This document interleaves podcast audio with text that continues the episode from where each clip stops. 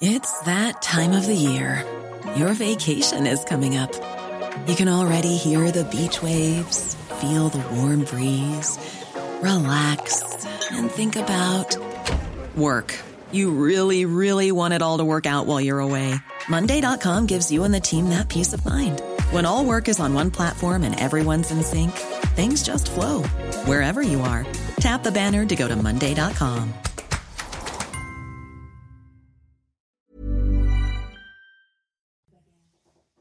Bienvenue à tous, merci d'être avec nous sur CNews. La matinale, c'est parti à la une ce matin. Un homme sur une trottinette qui fauche un enfant de 5 ans à Nice qui était avec sa mère sur un passage piéton. Le petit est mort. On va vous raconter ce qui s'est passé. Le déluge aux Eurocaines de Belfort. Les concerts d'aujourd'hui sont annulés et ça devrait reprendre demain. Vous allez voir.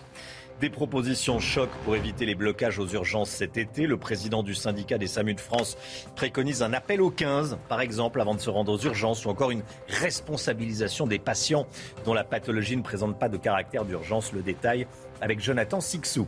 A tout de suite, Jonathan. Le grand foutoir dans le secteur de la sécurité privée, qui est pourtant un secteur très sensible. Certains agents sont recrutés malgré un casier judiciaire qui n'est pas vierge, vous verrez.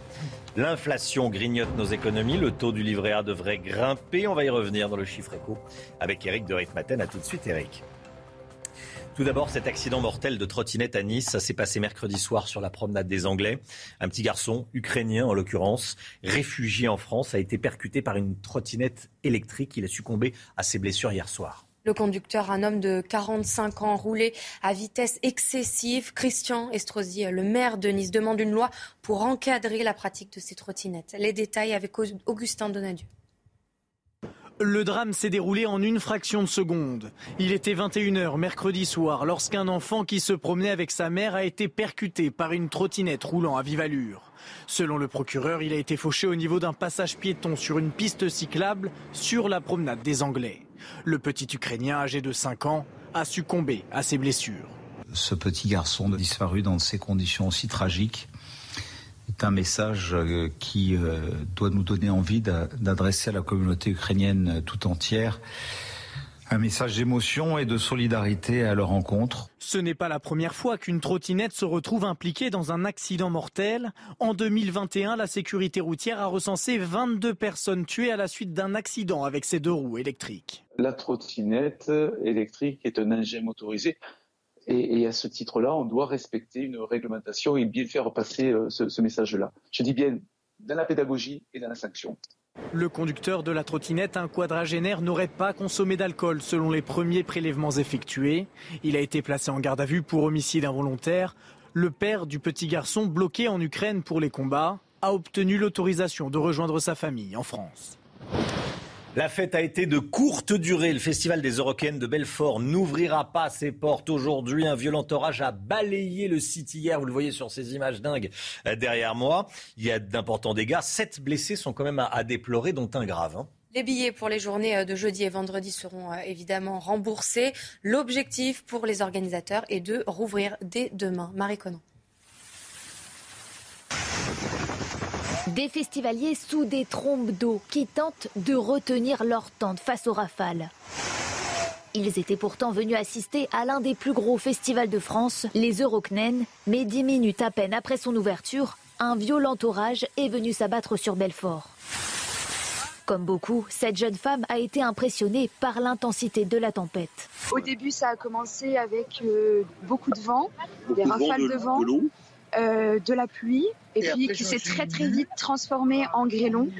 Euh, donc on a reçu vraiment euh, une vague de grêlons incroyable et avec des rafales de vent énormes. Plusieurs arbres du site sont tombés suite à la foudre et ont causé d'importants dommages sur un groupe électrogène et des véhicules. Un pylône de la Seine a également été renversé et une partie du toit s'est effondrée. Pour ne pas mettre en péril la sécurité des festivaliers, les organisateurs ont décidé d'annuler la soirée d'ouverture. Ils ont d'ores et déjà déclaré qu'une autre date serait trouvée dans les jours suivants pour que l'événement puisse avoir lieu dans de bonnes conditions. Depuis des mois, les hôpitaux tirent la sonnette d'alarme. Face au manque de personnel, ils ne peuvent plus traiter tous les patients qui se présentent aux urgences dans des grandes villes comme Bordeaux, comme Grenoble, comme Toulouse. Ces services ont même dû fermer euh, pour certains leur accueil de nuit. La mission flash rapide commandée au docteur François Braun, le chef des urgences au CHU de Metz et euh, président du syndicat des SAMU de France, préconise 41 propositions. Elles sont dévoilées ce matin dans le Figaro. Jonathan Sixou, euh, qu'est-ce qu'on y découvre? Qu'est-ce qu'il y a dans, parmi ces propositions? Bien, parmi ces 41 propositions, on peut voir la tendance. La tendance, c'est tout simplement réformer un système en crise, car il y a urgence. Des mesures, des points sont avancés, vous le disiez Romain, dans le Figaro, des mesures applicables immédiatement et également des mesures en profondeur pour réformer le système. Ce rapport préconise ainsi de diviser par deux le nombre d'entrées aux urgences, euh, des entrées aux urgences qui ont d'ailleurs doublé en 20 ans, et pour responsabiliser les patients également, puisque 20 à 40 des patients qui se présentent ne relèvent pas euh, des urgences actuellement. Euh, c'est pour cela que ce rapport Flash veut inciter également à composer le 15, c'est le numéro du SAMU. Avant de se déplacer, l'objectif est euh, de recentrer les urgences hospitalières uniquement vers les urgences vitales. Le docteur Braun souhaite aussi une mise en place d'un SAS. C'est un service d'accès aux soins, une sorte d'urgence, d'un service d'urgence de ville qui serait assuré par des médecins généralistes pour les mobiliser leur rémunération serait nettement réévaluée 100 euros de l'heure. Les médecins à la retraite pourraient euh, aussi être autorisés à reprendre du service, une sorte de cumul légalisé. Dans cette perspective encore, le rapport euh, recommande d'élargir le principe de permanence euh, des soins ambulatoires ainsi que la téléconsultation. Cette téléconsultation pourrait être remboursée à 100% et être assurée par le SAMU. Merci Jonathan. Christian Jacob quitte aujourd'hui la présidence des Républicains. Il a 62 ans, il va être remplacé par la numéro 2 du parti, Annie Genevard. Christian Jacob était à la tête du groupe LR à l'Assemblée nationale depuis octobre 2019. Chiracien, il a également laissé vacant son siège de député aux dernières élections législatives. Il va s'installer euh, quelque temps à Londres pour apprendre l'anglais. Voilà, la tentation de Londres de Christian Jacob. C'est le foutoir à deux ans des JO de 2024. Le CNAPS, l'instance qui attribue les cartes professionnelles et qui contrôle les agents de sécurité privés, affiche de gros dysfonctionnements. Avec seulement 13 agents pour toute l'île de France, comment contrôler les professionnels de la sécurité privée hein?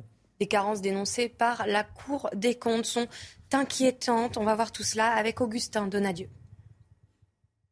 Ils sont partout, mais contrôlés quasi nulle part. C'est le constat fait par la Cour des comptes dès 2018 concernant l'autorité chargée de contrôler les agents de sécurité.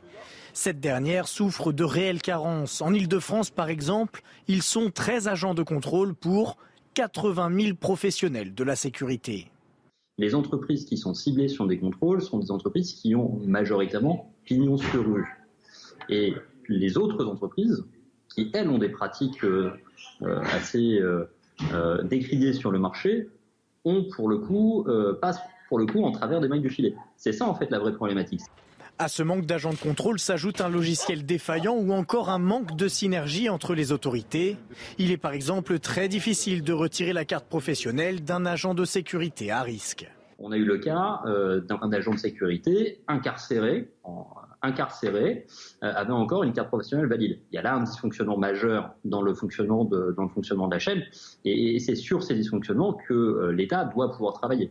Face à ce constat et à deux ans des Jeux Olympiques, le directeur du CNAPS propose de renforcer les équipes de contrôle d'Île-de-France en mobilisant les 55 contrôleurs répartis sur tout le territoire. Voilà, et soyez là à 7h, on sera avec Pascal Bito-Panelli, ancien policier, expert en, sécurité. Il sera avec nous sur ce plateau. Pascal Bito-Panelli, 7h dans la matinale. Six jeunes mis en cause dans une altercation et euh, des coups de feu dans un bus à Rennes. On en avait parlé. Euh, les faits se sont déroulés le 6 juin dernier. Une altercation avait eu lieu entre plusieurs personnes. Coup de feu tiré dans un bus à Rennes. Un jeune avait donc sorti une arme à feu qu'il avait utilisée à trois reprises. Ils sont poursuivis, euh, ces six jeunes, pour violence en réunion et violence avec arme et renvoyés devant un tribunal. Le brevet des collèges les sujets de secours vont être utilisés aujourd'hui pour les épreuves d'histoire géo et de sciences. L'éducation nationale porte plainte après la fuite des sujets euh, numéro un, des sujets qui étaient prévus. Ce seront donc les sujets de secours qui vont être utilisés. La fuite aurait été repérée via des photos circulant sur WhatsApp. 850 000 candidats ont débuté hier l'examen du brevet des collèges avec les épreuves de mathématiques et de français. Écoutez, Maxime Repère, le secrétaire national aux conditions de travail pour la SNAC. Pour lui, les fuites de sujets ne sont pas rares. C'est l'administration d'un établissement qui va euh, recevoir donc euh, sous-sceller les sujets euh, ces sujets vont être mis sous coffre. Après, si vous voulez, il peut y avoir tellement, j'allais dire, d'intermédiaires euh, que euh, l'utilisation de sujets de secours, c'est pas quelque chose de rare. Hein. très régulièrement, on, observe ce, type de choses à partir du moment où il y a une suspicion de, fuite des sujets. Des frappes russes dans la région d'Odessa, au bord de la mer Noire. Ces frappes ont fait 14 morts, on l'a appris dans la nuit. Des bombardements qui euh, font suite au départ des militaires euh, russes de l'île aux serpents, dont on a beaucoup parlé. On constate qu'il y a beaucoup de mouvements en mer Noire. Général Clermont, avec nous. Euh, mon général, que dire de la stratégie des Russes dans le secteur? D'abord, il est difficile de lier l'affaire de l'île aux serpents avec l'affaire de cette frappe. Euh, la, guerre, c'est compliqué. On sait très bien que les Russes sont aussi intéressés par la région d'Odessa. Donc rappelons ce qui s'est passé. Cette nuit, il y a eu une attaque avec l'aviation, avec des informations contradictoires sur le type d'avion, le type de munitions et le type d'objectif, avec même des contradictions sur le nombre de morts. Ça, c'est le premier point. Donc on en, verra, on en sera plus clair euh, ce matin avec des informations qui seront affinées. Et ensuite, effectivement, hier, il y a eu euh, l'abandon par les Russes de cette fameuse île aux serpents, qui est une île un petit, euh, un petit, un, minuscule île mm. pas très loin d'Odessa qui a quand même un caractère stratégique. Donc euh, c'est évident qu'il se passe des choses dans cette région. Euh, cette guerre a une particularité, c'est qu'elle met en œuvre une stratégie pour les Russes qui vise à la fois le Donbass et à la fois la mer Noire. Mais on a tous compris que les Russes sont en difficulté. Ils sont en difficulté en particulier au niveau de leur armement parce qu'ils n'ont plus beaucoup d'armement de précision. Et on l'a vu avec l'affaire de Kremenchuk. ils ont des missiles, ils tirent des missiles extrêmement imprécis et ils tirent des missiles imprécis sur les objectifs militaires qui sont très proches des populations civiles. Mm. Donc c'est normal qu'il y ait, dans ces conditions-là, un grand nombre de civils. Mais ce n'est pas en tuant des civils que la Russie va gagner, c'est en tuant des militaires. Donc c'est en attaquant des postes militaires, du deuxième échelon militaire, des dépôts de carburant, des dépôts d'armement. Donc on y va plus clair sur cette, sur cette affaire. Ce qui est certain, c'est que les Russes n'ont pas abandonné l'idée de prendre la région d'Odessa, mais je pense qu'ils n'y arriveront pas. Ils n'ont pas assez d'hommes. C'est l'analyse que font à peu près euh, tous les spécialistes du sujet. Ils risquent de se casser les dents sur l'affaire d'Odessa de, euh, et l'affaire de la mer Noire. Euh, par contre, ils vont mettre le paquet sur le Donbass, comme c'est le cas aujourd'hui. Conclusion, l'information est toujours parcellaire. Il va mmh. falloir du temps pour la confirmer. Et, la guerre du Donbass, et la guerre d'Odessa est vraiment pas gagnée pour les Russes. Merci, mon général les informations de la guerre en Ukraine décryptées tous les matins dans, dans, la matinale. Allez, le sport, tout de suite, on va parler de la première recrue de l'été au Paris Saint-Germain. Le Paris Saint-Germain recrute le Portugais Vitinha, vient renforcer le milieu de terrain de l'équipe parisienne. Le joueur prometteur de 22 ans arrive en provenance du FC Porto. Le montant du transfert n'a pas encore été dévoilé par le PSG. Les Parisiens reprendront l'entraînement ce lundi pour préparer la nouvelle saison. Nadal a lâché un set hier au deuxième tour de, Wimbledon. L'Espagnol qui s'est quand même qualifié, hein, il a quand même gagné en battant le Lituanien Ricardas Berankis 6-4, 6-4, 4-6. 6-3. C'est vrai qu'il a cédé un 7. Le dernier euh, vainqueur de Roland Garros était très heureux de sa qualification au troisième tour. Il admet qu'il doit encore progresser, faire moins de fautes directes en début de partie.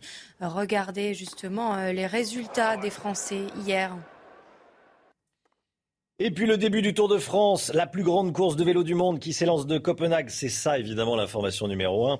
Euh, au Danemark, le Tour de France au Danemark cette année, euh, enfin au Danemark pendant trois jours, hein, aujourd'hui, samedi et, dimanche, avant le transfert en, France. Au programme aujourd'hui, un contre-la-montre individuel de plus de 13 km. 176 coureurs sont au départ de la grande boucle cette année.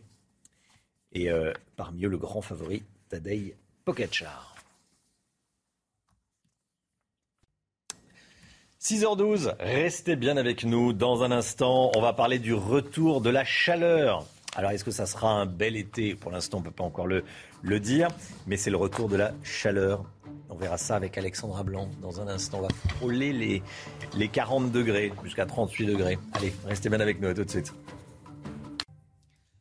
C'est News, il est 6h15, bienvenue à tous. Merci d'être avec nous. Tout de suite, le point info avec Audrey Berthaud. Un meurtre élucidé 27 ans après. L'épouse d'un chasseur dont le corps avait été retrouvé décapité dans l'Allier en 1995 a été mise en examen pour meurtre sans avoir reconnu les faits. Cette femme âgée de 56 ans encourt une peine de 30 ans de réclusion criminelle. La grève à l'aéroport de Roissy-Charles de Gaulle va se poursuivre aujourd'hui. Lancé par les pompiers de l'aéroport, le mouvement social continue de perturber le trafic aérien. Il réclame une hausse des salaires. Aujourd'hui, un vol sur 10 devrait être annulée. Et puis l'horloge parlante, c'est fini. Elle va cesser de fonctionner aujourd'hui après 89 ans de bons et loyaux services.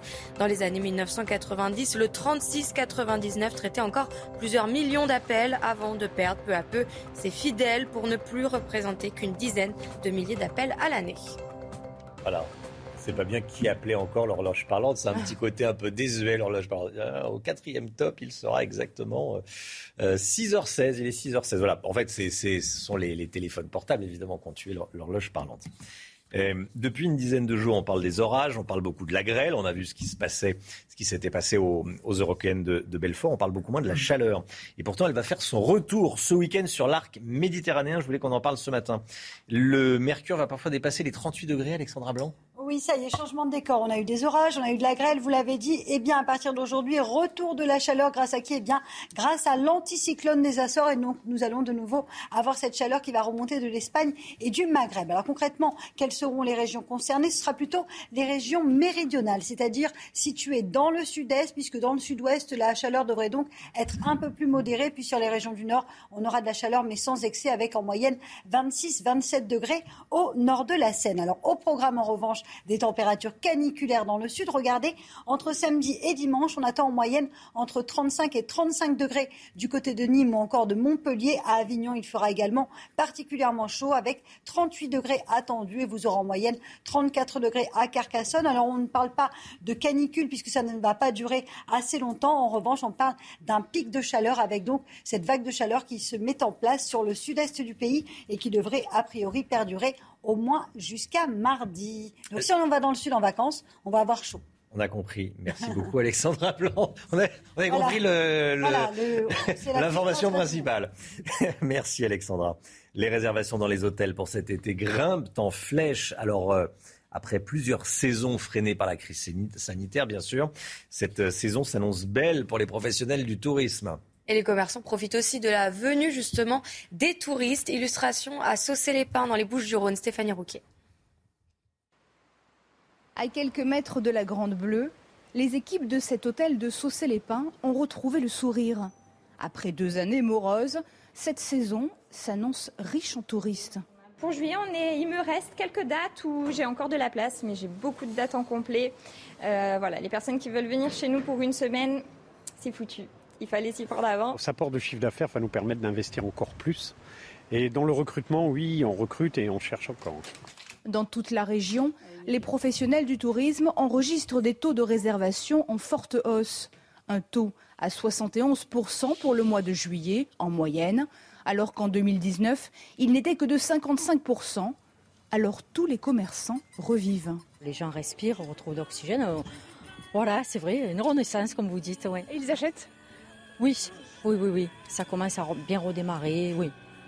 De nombreux hôtels et campings affichent déjà complets, avec en majorité une clientèle française. Mais les touristes étrangers, les Anglais, les Scandinaves, mais aussi les Allemands, les Américains et les Canadiens font leur retour. Les réservations pour cet été qui grimpent en flèche. Voilà. Allez, le chiffre éco. Avec Eric de Ritmaten, on va parler de notre épargne grignotée par l'inflation. Le chiffre éco avec cette question que tout le monde se pose avec l'inflation actuelle, près de 6%, 5,8% hein, sur un an. Que va devenir notre épargne? Éric de Ritmaten, vous nous dites que le livret A va voir son rendement amélioré de combien? Alors le chiffre n'est pas encore euh, officiel, mais en tout cas le gouverneur de la Banque de France a bien précisé que le rendement, le taux d'intérêt allait monter à partir du mois d'août, donc c'est plutôt une bonne nouvelle. Alors selon le cercle de l'épargne que l'on connaît bien, ça passerait de 1% à 2%. Donc c'est un doublement en termes de pourcentage, c'est du jamais vu dans l'histoire, ah puisque le taux va doubler carrément. Donc ça, va coûter cher d'ailleurs aux banques et à la Caisse des dépôts, ça, ça va coûter 3 milliards 600 millions. Alors si vous avez 10 000 euros placés, bah, ça veut dire que pendant un an, vous aviez jusque-là 100 euros d'intérêt à condition de ne pas y toucher. Désormais, à partir du 1er août, si le taux est accepté, ça passera à 200 euros. Mais il ne faut pas se réjouir trop vite, parce qu'en fait, comme vous allez avoir une inflation de 6% prévue par l'INSEE sur 2022, ça veut dire que vous perdrez 600 euros sur ces 10 000 euros placés, mais grâce aux 2%, vous me suivez, vous ne perdrez plus que 400 euros. Voilà. On perd, mais on perd moins. Voilà, hein, pour résumer. En tout cas, j'espère que c'est clair. C'est très clair. Donc, l'épargne est chahutée de toute façon, il n'y a rien à faire, il n'y a qu'à regarder la bourse. Hein. je, vais, je, vais, terminer par là.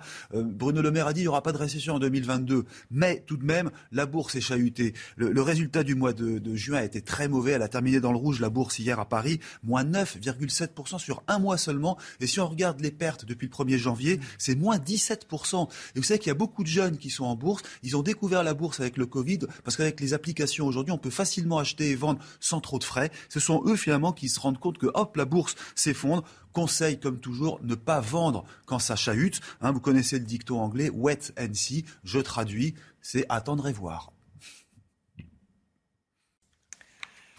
CNews, 6h22. Merci d'être avec nous. Merci d'avoir choisi CNews pour démarrer votre journée. Le temps, c'est important, bien sûr. On commence avec la météo des plages. Le temps avec vous, Alexandra Blanc. Il y a de gros grêlons qui sont tombés dans la région de, Montbéliard. Hein. Oui, regardez, c'était hier après-midi aux alentours de 14h50 très exactement, avec donc ces grêlons qui mesuraient jusqu'à 7 cm. C'est assez rarissime. On a eu beaucoup de grêle depuis euh, le début euh, de la semaine, avec des conditions météo parfois très agitées, notamment, regardez, euh, dans le Haut-Rhin, avec donc de la grêle qui s'est accumulée sur le pare-brise des voitures. Finalement, tout le nord-est a été concerné hier par des pluies diluviennes et par des orages assez violents. Regardez, on prend la direction de Belfort où les pluies se sont abattues et ont donc provoqué de gros dégâts, parfois l'équivalent de quelques semaines de pluie en seulement quelques heures. Regardez donc, c'était à Belfort hier en fin d'après-midi et finalement les festivaliers ont dû être évacués. Il y a eu sept blessés euh, sur le camping et donc vous le voyez des conditions météo extrêmes. Alors aujourd'hui ça va vraiment s'arranger, c'est plutôt une bonne nouvelle puisque vous allez être nombreux à prendre la route ce week-end. Donc on on va retrouver des conditions météo un petit peu plus calmes. Alors ce matin, on a un petit peu de brouillard dans le sud-ouest ou encore en remontant euh, sur l'ouest du bassin parisien. Pourquoi? Tout simplement parce que nous avons eu beaucoup d'humidité dans les basses couches et donc conséquence, temps très très nuageux ce matin sur les trois quarts du pays avec quelques pluies qui s'évacuent également par les régions de l'Est. On retrouve du plein soleil en Méditerranée avec néanmoins le retour du Mistral et de la Tramontane. Attention donc au risque d'incendie. Et puis dans l'après-midi, toujours un petit peu de vent, notamment en basse vallée du Rhône. On retrouve également Quelques nuages entre le nord, le bassin parisien ou encore le nord-est sur la façade ouest. Retour d'un temps sec et ensoleillé donc ça restera parfois assez nuageux aujourd'hui en remontant vers le nord de la Seine. Les températures ce matin, couvrez-vous, c'est un petit peu plus frais avec des températures un petit peu fraîches, 8 degrés du côté de Rouen, 8 degrés en moyenne euh, pour Nantes, 15 degrés en allant euh, vers les régions de l'Est ou encore 20 degrés à Nice. C'est des températures qui vont regrimper dans l'après-midi mais qui parfois resteront en dessous des normales de saison. Regardez, ce sera un petit peu frais, notamment à Paris avec 22 degrés, seulement 21 degrés pour la région lilloise, 22 degrés en Bourgogne Bourgogne, 23 degrés en allant vers le Pays Basque et vous aurez 24 degrés le long de la Garonne. En revanche, il fera toujours très chaud en direction de Marseille avec 32 degrés cet après-midi et vous aurez en moyenne 30 degrés sur le Languedoc-Roussillon. Température donc toujours estivale sur l'arc méditerranéen et ce n'est que le début. Et ce n'est que le début. Alexandra, qu'est-ce que ça va donner pour euh, ce week-end, euh, samedi, dimanche, lundi? Alors je sais que ça vous intéresse, vous allez être nombreux à prendre la route. Alors la bonne nouvelle, c'est qu'il n'y aura plus d'intempéries. Hein. Grâce au retour de l'anticyclone des Açores, on va retrouver un temps sec et ensoleillé pour les journées de samedi et de dimanche, avec du soleil au nord comme au sud, quelques petits nuages prévus euh, samedi euh, sur les régions euh, du nord. Et puis côté température, ça va rester estival. Alors sur le nord, on aura des températures sans excès, avec 25, 27 degrés entre Le Mans et le bassin parisien. En revanche, dans le sud, préparez-vous à avoir chaud, voire même très chaud. On attend 35 35, 37, voire même 38 degrés du côté d'Avignon ou encore de Nîmes dimanche après-midi. Températures donc caniculaires qui vont se mettre en place avant le retour des orages prévus à partir de lundi. A priori, le mois de juillet s'annonce plutôt beau et plutôt chaud avec des températures estivales au nord comme au sud et sans précipitation avec le retour à un temps beaucoup plus clément, rien à voir avec ce qu'on a eu la semaine dernière. Ça fait une dizaine de jours déjà qu'on a des orages et vraiment des vents très violents avec de la grêle. Donc retour au calme à partir de ce week-end. CNews, il est 6h28. Merci d'être avec nous. Merci d'avoir choisi CNews pour démarrer cette journée. L'équipe de la matinale est là, comme tous les matins. On est avec Audrey Berthaud, Jonathan Sixou nous accompagne. Le général Clermont est avec nous et Eric de Ritmaten, bien sûr, aussi pour l'économie. À la une ce matin, écoutez, les artisans du BTP n'en peuvent plus. Les vols se multiplient sur les chantiers, phénomène qui s'amplifie avec la hausse des prix des matières premières. Reportage CNews à suivre. Jean-Marc Reiser, entendu aujourd'hui par la Cour d'assises à Strasbourg. Noémie Schulz suit le procès de l'assassin présumé de Sophie Le pour CNews. Nous la rejoindrons. Des contrôles pour repérer les travailleurs non déclarés sur les chantiers. Comment travaillent les agents des douanes, de la police et de l'URSSAF? Vous le verrez dans un instant. Un EHPAD pourrait fermer cet été à cause d'un manque d'infirmières. On est allé sur place, près de Niort. Reportage à suivre. Et puis le mois de juin est terminé. C'est l'occasion de faire un, de dresser un bilan météo. On verra qu'il a été particulièrement chaud et orageux. Outillage, équipement, engins, les vols se multiplient sur les chantiers pour les entreprises du BTP. Cela peut coûter très très cher, Audrey. La Fédération française du bâtiment estime à près d'un milliard d'euros les préjudices liés à ce type de méfaits. Illustration en région lyonnaise avec Quentin Grébel. C'est une nouvelle dont Mathias se serait bien passé. Un matin, donc mon chef de chantier euh, qui, qui m'appelle, qui me dit bah, on, a, on s'est fait couper le container, la porte du container. Première chose, donc, c'est de constater le, le, le, manque, donc le matériel qui manquait, le, le câble, les appareils électroportatifs, la sertisseuse. Montant du préjudice, près de 10 000 euros. Un manque à gagner énorme pour cet électricien. Il assure que près de 60% de ces chantiers sont impactés par des vols. Malgré la vidéosurveillance et tous les systèmes mis en place, euh, quand on voit les prix de rachat des métaux, ça devient un peu compliqué de protéger vraiment les chantiers efficacement. Et les entreprises sont obligées de stocker toujours plus. Le coût des matériaux a récemment explosé. Le prix du cuivre, par exemple, a doublé en un an. On a quand même pour ouais, à peu près environ, je pense, 6 000 euros de stockage. C'est obligé avec la, à l'heure actuelle avec le coût des matières premières pour de stocker un minimum et de, prendre en compte l'inflation. Donc euh, on stocke un petit peu. C'est pas la meilleure solution, mais on n'a pas le choix à l'heure actuelle. D'après la dernière enquête de la Fédération française du BTP, le préjudice annuel de ces vols l'année dernière a atteint 2 milliards d'euros. Un accident mortel de trottinette à Nice. Ça s'est passé mercredi soir sur la promenade des Anglais. Un petit garçon, ukrainien en l'occurrence, réfugié en France, a été percuté par une trottinette électrique. Le conducteur allait très vite. Oui, euh, Christian Estrosi, le maire de la ville, demande justement une loi pour mieux encadrer la, pratique de ces trottinettes. Voilà, le petit garçon est, mort. Il a succombé à ses blessures hier soir. Le conducteur est, un homme de 45 ans qui roulait donc à, vitesse excessive. Comme tous les matins, on vous consulte dans la matinale. Ce matin, on vous pose cette question.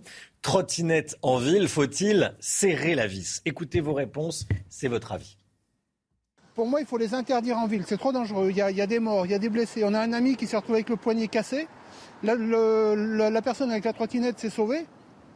Et à l'arrivée, bah, le monsieur, il, était, euh, il a été bien, bien blessé. Donc euh, pour moi, il faut purement et simplement les interdire. Ils sont très dangereux parce qu'ils euh, roulent à droite et à gauche. et puis, ils font n'importe quoi. Ils grillent les feux rouges. Et c'est très, très, très, très dangereux. Cinquième jour d'audience aujourd'hui au procès de Jean-Marc Reiser. C'est cet après-midi que Jean-Marc Reiser va être interrogé sur les faits qui lui sont reprochés. Depuis le début, il maintient que la mort de Sophie Le est accidentelle, une version qui n'a jamais convaincu, convaincu ni les juges d'instruction ni la famille de la jeune fille. Les explications de Noémie Schultz. Au premier jour d'audience, Jean-Marc Reiser a réitéré ses aveux. Les faits, je les ai expliqués, je ne les conteste pas, mais il n'y avait pas d'intention homicide, pas de préméditation. La version de Reiser est donc celle d'un coup de sang. Il aurait frappé Sophie Le par colère, sans volonté de tuer. Un scénario auquel la famille de la victime ne croit pas une seconde. Mercredi, le père de Sophie a dit sa conviction que Reiser avait prévu cet assassinat, décrivant l'accusé comme quelqu'un de très intelligent, rusé, capable de convaincre tout le monde de son innocence. Pour l'accusation aussi, Reiser a bien tendu un piège à la jeune femme qui pensait visiter un appartement après avoir vu une annonce sur le Bon Coin. Cet après-midi, l'accusé va donc être longuement interrogé sur ces faits. Il n'a eu jusqu'à présent la parole que très brièvement pour réagir notamment aux témoignages accablants de ses ex-compagnes. Reiser, très attentif au débat, prend beaucoup de notes, connaît par cœur certaines cotes du dossier. Il a visiblement envie de s'exprimer. Il tentera donc de convaincre les jurés qu'il n'a pas prémédité le meurtre de Sophie Le Tan, des faits pour lesquels il encourt la prison à perpétuité. Un meurtre élucidé 27 ans après. En 1995, Christophe Douard avait été retrouvé décapité, décapité à Busset. C'est dans l'Allier, vous le voyez sur, sur cette carte.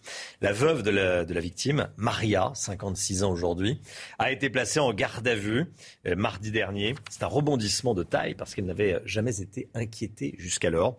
Dans cette affaire où la piste d'une rivalité entre chasseurs était privilégiée jusqu'ici, la veuve encourt une peine de 30 ans de réclusion criminelle. Des contrôles routiers pour détecter les travailleurs clandestins l'un de nos journalistes a pu assister à l'une de ces opérations. Ce sont des contrôles qui ciblent des véhicules bien particuliers. Hein. Le but recherché, des étrangers sans ou avec de faux papiers travaillant sur des chantiers. Reportage de Florian Paume avec le récit de Marie Conan. Sur cette camionnette est inscrit le nom d'une société française de construction. Vous pouvez l'appeler votre patron, s'il vous plaît? Quand les agents de police procèdent à son contrôle, ce sont des papiers italiens que lui présentent ses passagers. Mais bon, on a des faux, donc euh, je ne suis pas sûr qu'ils euh, soient italiens. Et ce policier a raison de douter, car après vérification, les ouvriers sont démasqués. Ce sont deux ressortissants albanais qui ne parlent pas un mot de français et qui sont trouvés, qui déclarent travailler pour un patron français, alors qu'ils n'ont pas d'autorisation de pouvoir travailler sur le territoire français. C'est notamment dans ce but, lutter contre la filière d'immigration clandestine, que cette opération a été organisée. Au total, 25 policiers aux frontières et 14 douaniers ont été mobilisés sur ce péage d'autoroute. Ils enchaînent les contrôles de camionnettes, mais également de bus. Douane, dans le cadre de recherche de produits stupéfiants, trafic de stupéfiants, contrebande de cigarettes. Et en ce qui concerne euh, la police aux frontières, on va rechercher euh, principalement les faux documents et euh, des étrangers en situation irrégulière. Pendant que les policiers s'attellent à vérifier minutieusement les pièces d'identité, les douaniers de leur côté contrôlent chaque bagage du véhicule accompagné de leurs chiens entraînés à la recherche de drogue. Sur 163 contrôles, 5 grammes de stupéfiants ont été retrouvés et deux étrangers en situation irrégulière ont été mis en garde à vue. Gérald Darmanin, le ministre de l'Intérieur, est à Marseille pour deux jours. Il fait un point sur euh, la stratégie de lutte contre les trafics de stupéfiants. Les morts dans les règlements de compte se multiplient dans le département. Pour le ministre, les consommateurs ont une responsabilité. Écoutez. C'est donc euh, des excellents chiffres pour la police euh, nationale qui viennent notamment des moyens que nous mettons ici, puisque entre 3 et 6 endroits cités par jour sont visités par les CRS et par les policiers, qui fait naître d'ailleurs un harcèlement non seulement des points de deal, il y a un certain nombre de points de deal en moins, 22, 6 points de deal en moins ici dans les, Bouches-du-Rhône depuis plusieurs mois, mais aussi harcelant les consommateurs, qui ont une responsabilité essentielle dans le trafic de drogue. Une AFD sur deux, une amende sur 10, pardon, est mise ici euh, dans les, dans les Bouches du Rhône. Donc c'est d'excellents chiffres qui cachent aussi évidemment un trafic très important euh, à Marseille, mais qui montrent que la police reprend du terrain peu à peu. Où en est la France dans l'épidémie de Covid? Regardons ensemble les tout derniers chiffres. Plus de 133 000 nouveaux cas confirmés en 24 heures. 15 800 patients hospitalisés et 930 patients sont actuellement en soins critiques. 42 décès en, 24 heures. Depuis plusieurs jours, les autorités sanitaires recommandent le port du masque dans les transports en commun, Audrey. Hein. Pour Jamil Ramani, chef du service réanimation à l'hôpital franco-britannique, l'été ne sera pas de tout repos. Écoutez. On ne peut pas dire qu'on va passer des vacances, euh, des vacances tranquilles, pépères. Ça, n'est pas, possible. Euh, Par contre, euh, il faut donner des armes à la population pour se défendre. Quelles sont les armes dont nous disposons? Vous le savez tous, hein, c'est la vaccination, c'est la quatrième dose. Or, 8 euh, millions de personnes éligibles à la quatrième dose ne sont pas vaccinées, donc ça fait une bonne réserve pour le virus. C'est l'un des signes qui montre que le secteur de la santé va mal en France. Un EHPAD près de Niort pourrait fermer cet été à cause d'un manque d'infirmières. Celle-ci refuse de signer un contrat et elle préfère se tourner vers l'intérim où les salaires sont forcément plus élevés. Alors comment vont faire les 54 résidents de cet établissement? Réponse dans ce reportage de Jean-Michel Decaze et Michael Chaillot. C'est le dixième jour de piquet de grève devant l'EHPAD de la Pérate, près de Niort. L'établissement pourrait fermer en juillet et août car il n'y a plus d'infirmières. Les aides-soignantes refusent de donner les traitements faute de validation médicale. Moi, je ne donnerai aucun médicament. Euh, je suis pas infirmière parce que c'est un gros risque. Ça peut avoir de grosses conséquences aussi. Et euh, je ne prendrai pas ce risque-là. Ah bah oui, manque, il manque du personnel. Pour prendre des places là, c'est pas facile. Hein. Les familles, le personnel, la direction se relaient pour lancer un appel sur les réseaux sociaux. Pour le moment, aucune infirmière n'a signé de contrat. Ça veut dire que les personnes sont lasses, probablement en général, du métier pas en tant que tel, mais des conditions dans lesquelles ils s'exercent aujourd'hui, que ce soit les aides-soignantes ou les infirmières, préfèrent s'adresser à l'intérim bah, pour avoir des salaires sans doute plus confortables. La mauvaise image fait mal, personne ne veut venir. Sur les 54 résidents, 11 pourraient dès lundi être transférés dans d'autres EHPAD. Pour ce week-end, le médecin et directeur d'un laboratoire voisin viendra assurer les piqûres et la distribution des médicaments. Et si l'EHPAD ne retrouve pas ces trois infirmières, la vente de l'établissement à un groupe privé est envisagée. La guerre en Ukraine, on l'a appris cette nuit, des frappes russes ont fait au moins 17 morts dans la région d'Odessa, au bord de la mer Noire.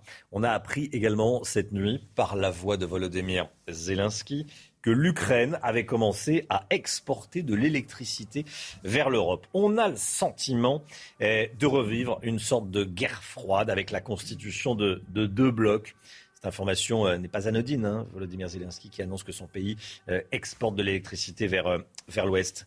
Sergei Lavrov, le ministre russe hein, des Affaires étrangères, a déclaré hier qu'un rideau de fer s'érigeait à nouveau entre la Russie et l'Occident. il semblait le, regretter. Général Clermont avec nous. Il a raison ou tort? Il y a un nouveau rideau de fer qui est en train de s'ériger? Je pense qu'il a, il a plutôt raison que tort, mais maintenant c'est un, c'est un rideau de fer et surtout une guerre froide 2.0, différente de, de, celle qui est à l'origine de ce terme, qui a été inventé par Churchill en 1946 après Yalta pour euh, expliquer le découpage de l'Europe en deux blocs, le bloc soviétique et le bloc libre. Aujourd'hui, le paysage a changé radicalement. Le bloc soviétique, il reste plus grand-chose. Hein. Il reste euh, essentiellement la, Fédération de Russie et la Biélorussie. Tous les pays du pacte de Varsovie sont passés du côté du bloc de l'Ouest. Donc on a un découpage très différent. Mais néanmoins, l'esprit reste là. La guerre froide, c'était on ne peut pas se faire la guerre parce qu'on est neutralisé, parce qu'on a des forces, on a un équilibre, équilibre promotionnel, équilibre nucléaire. Donc on exporte la guerre vers d'autres territoires, en particulier en Afrique, en Amérique du Sud. Avec la Russie, c'est un peu ce qui se passe. Euh, les Russes exportent la guerre en Afrique. Ils ont décidé de, conquérir l'Afrique, donc c'est là-bas que également les conflits vont se passer. Du côté de l'OTAN, c'est la réponse au concept stratégique. Le concept stratégique, il est quand même, désigne direct, clairement la Russie comme une menace directe à l'OTAN, ce qui n'était pas le cas de la version euh, de 2010. Et donc, il y a un renforcement des troupes de l'OTAN aux frontières de, de, la Russie et de la Biélorussie. Euh, il y a la, force de réaction rapide qui va passer de 40 000 à 300 000 hommes. Donc, il y a une volonté de, de, protéger les frontières de l'Alliance. Et, la réponse du côté russe et biélorusse, c'est également de renforcer la présence militaire aux frontières. Avec la il y a 1000 km de frontières de plus à protéger. Donc, quelle que soit l'issue la, de la guerre en Ukraine, il va y avoir cette nouvelle guerre froide euh, qui va se mettre en place avec des conséquences qu'on ne mesure pas encore. Euh, et derrière cette guerre froide se profile l'ombre de la Chine qui fait l'objet de deux paragraphes dans le nouveau concept de sécurité de l'OTAN. L'OTAN, la nouveauté, c'est que l'OTAN s'intéresse à présent à la Chine. Y aura-t-il une guerre froide avec la Chine euh, Sujet pour, pour la génération à venir? Inquiétant. Merci, mon général. 6h42, le sport, début aujourd'hui du Tour de France. Le Tour de France qui démarre à Copenhague au Danemark. C'est tout de suite. Top départ aujourd'hui du Tour de France, la plus grande course de vélo du monde qui s'élance de Copenhague aujourd'hui. C'est un contre-la-montre individuel de plus de 13 km. Il y a 176 coureurs au départ de la grande boucle cette année. Romain Lafitte est sur place. Voilà, on y est. C'est le jour du grand départ de ce Tour de France. Il sera à 16h lorsque Jérémy Lecroc euh, s'élancera. Le premier pour euh, ce parcours de 13 km 200, tout plat, 100% urbain, dans les rues de Copenhague, avec euh, départ et arrivée aux abords du jardin de Tivoli. Un parcours pour spécialistes avec un grand favori qui fait figure d'épouvantail, on peut le dire.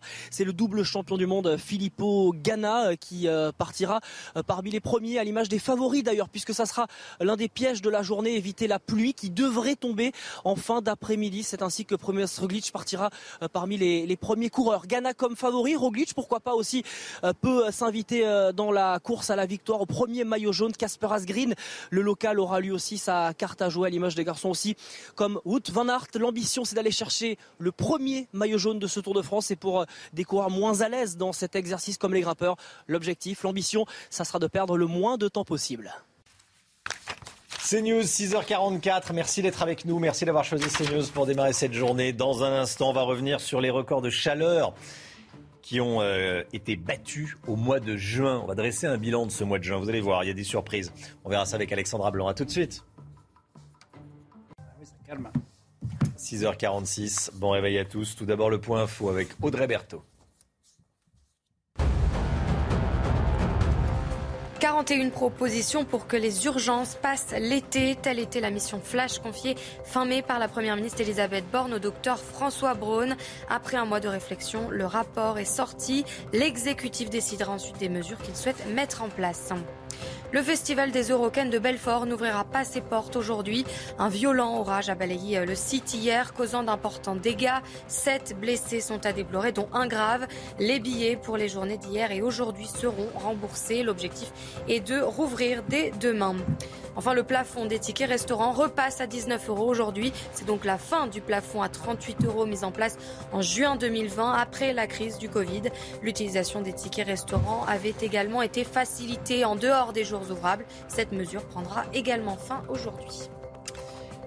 Nous sommes le 1er juillet, on va dresser un bilan du mois de juin qui a été chaud, qui a été très chaud, qui a été particulièrement orageux. Qu'est-ce qu'on en sait de ce mois de juin, Alexandra Blanc? Alors déjà, on le sait que globalement, les températures ont été largement euh, supérieures aux normales saisonnières, de l'ordre de plus, de plus 2,8 euh, degrés par rapport à ce que nous avons l'habitude d'avoir. C'est donc le deuxième mois de juin le plus chaud derrière très loin derrière 2003 et ex avec 2017. Nous avons eu également la canicule la plus précoce jamais enregistrée pour un mois de juin. Souvenez-vous, on a battu des records de chaleur. On a eu localement 42,9 degrés à Biarritz pour la semaine du 15 juin, le samedi 18 juin très exactement, ou encore 39,2 degrés du côté de Tarbes. Donc évidemment, une chaleur excessive. Donc je vous le rappelle, ce mois de juin 2022, c'est le deuxième mois de juin le plus chaud jamais enregistré. Très chaud, mais également très orageux et oui, on a battu certains records puisque nous avons eu parfois euh, l'équivalent de quelques semaines de pluie en seulement quelques heures, mais également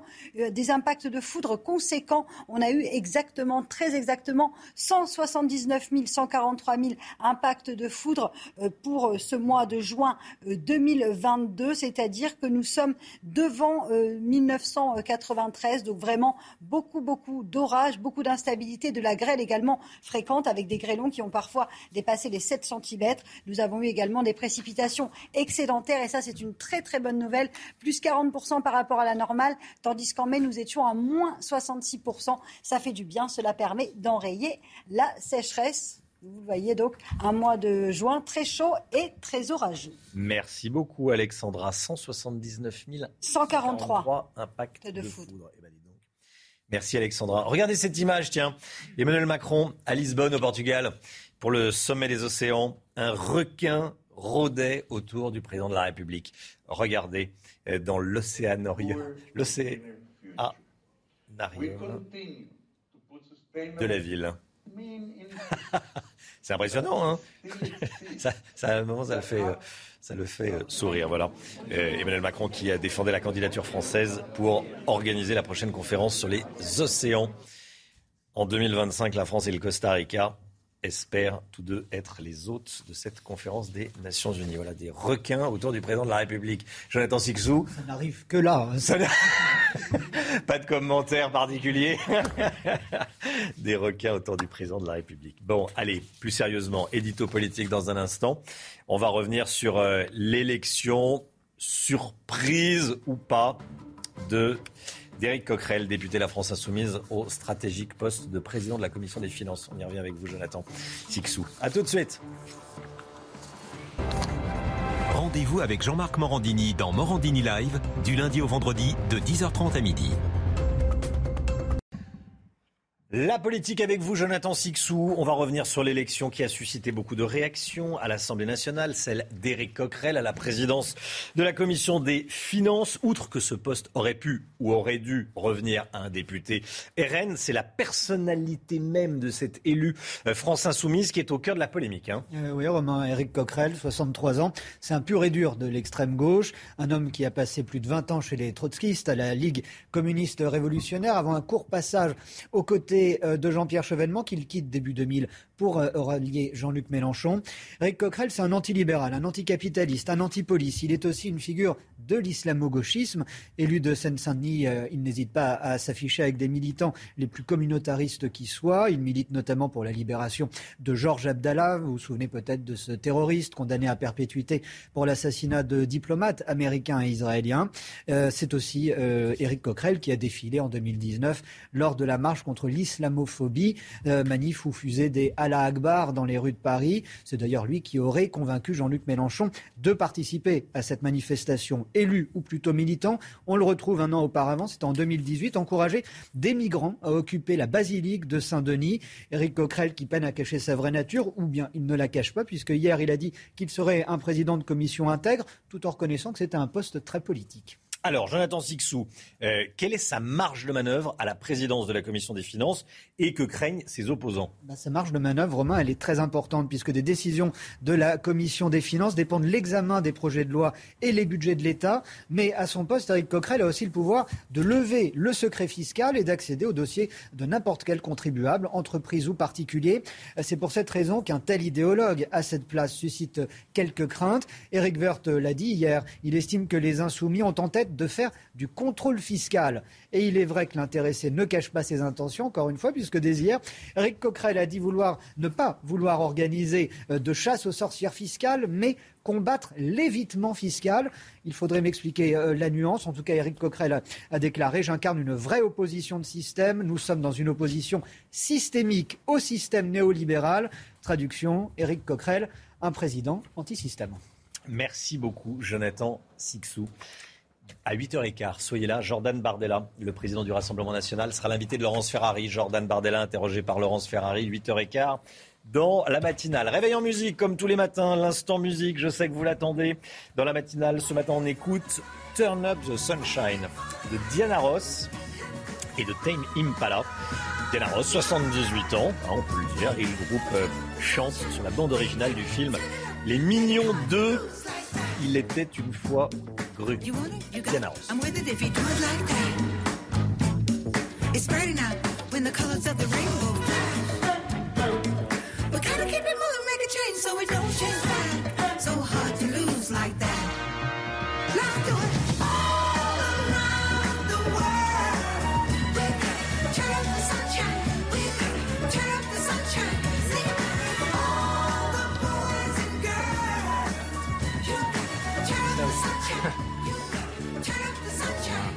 Alors, on voit pas Diana Ross. C'est vrai qu'on s'attendait à voir Diana Ross dans ce, dans ce clip, mais on ne la voit pas. Il est 6h57, bon réveil à tous, c'est le temps tout de suite, Alexandra Blanc.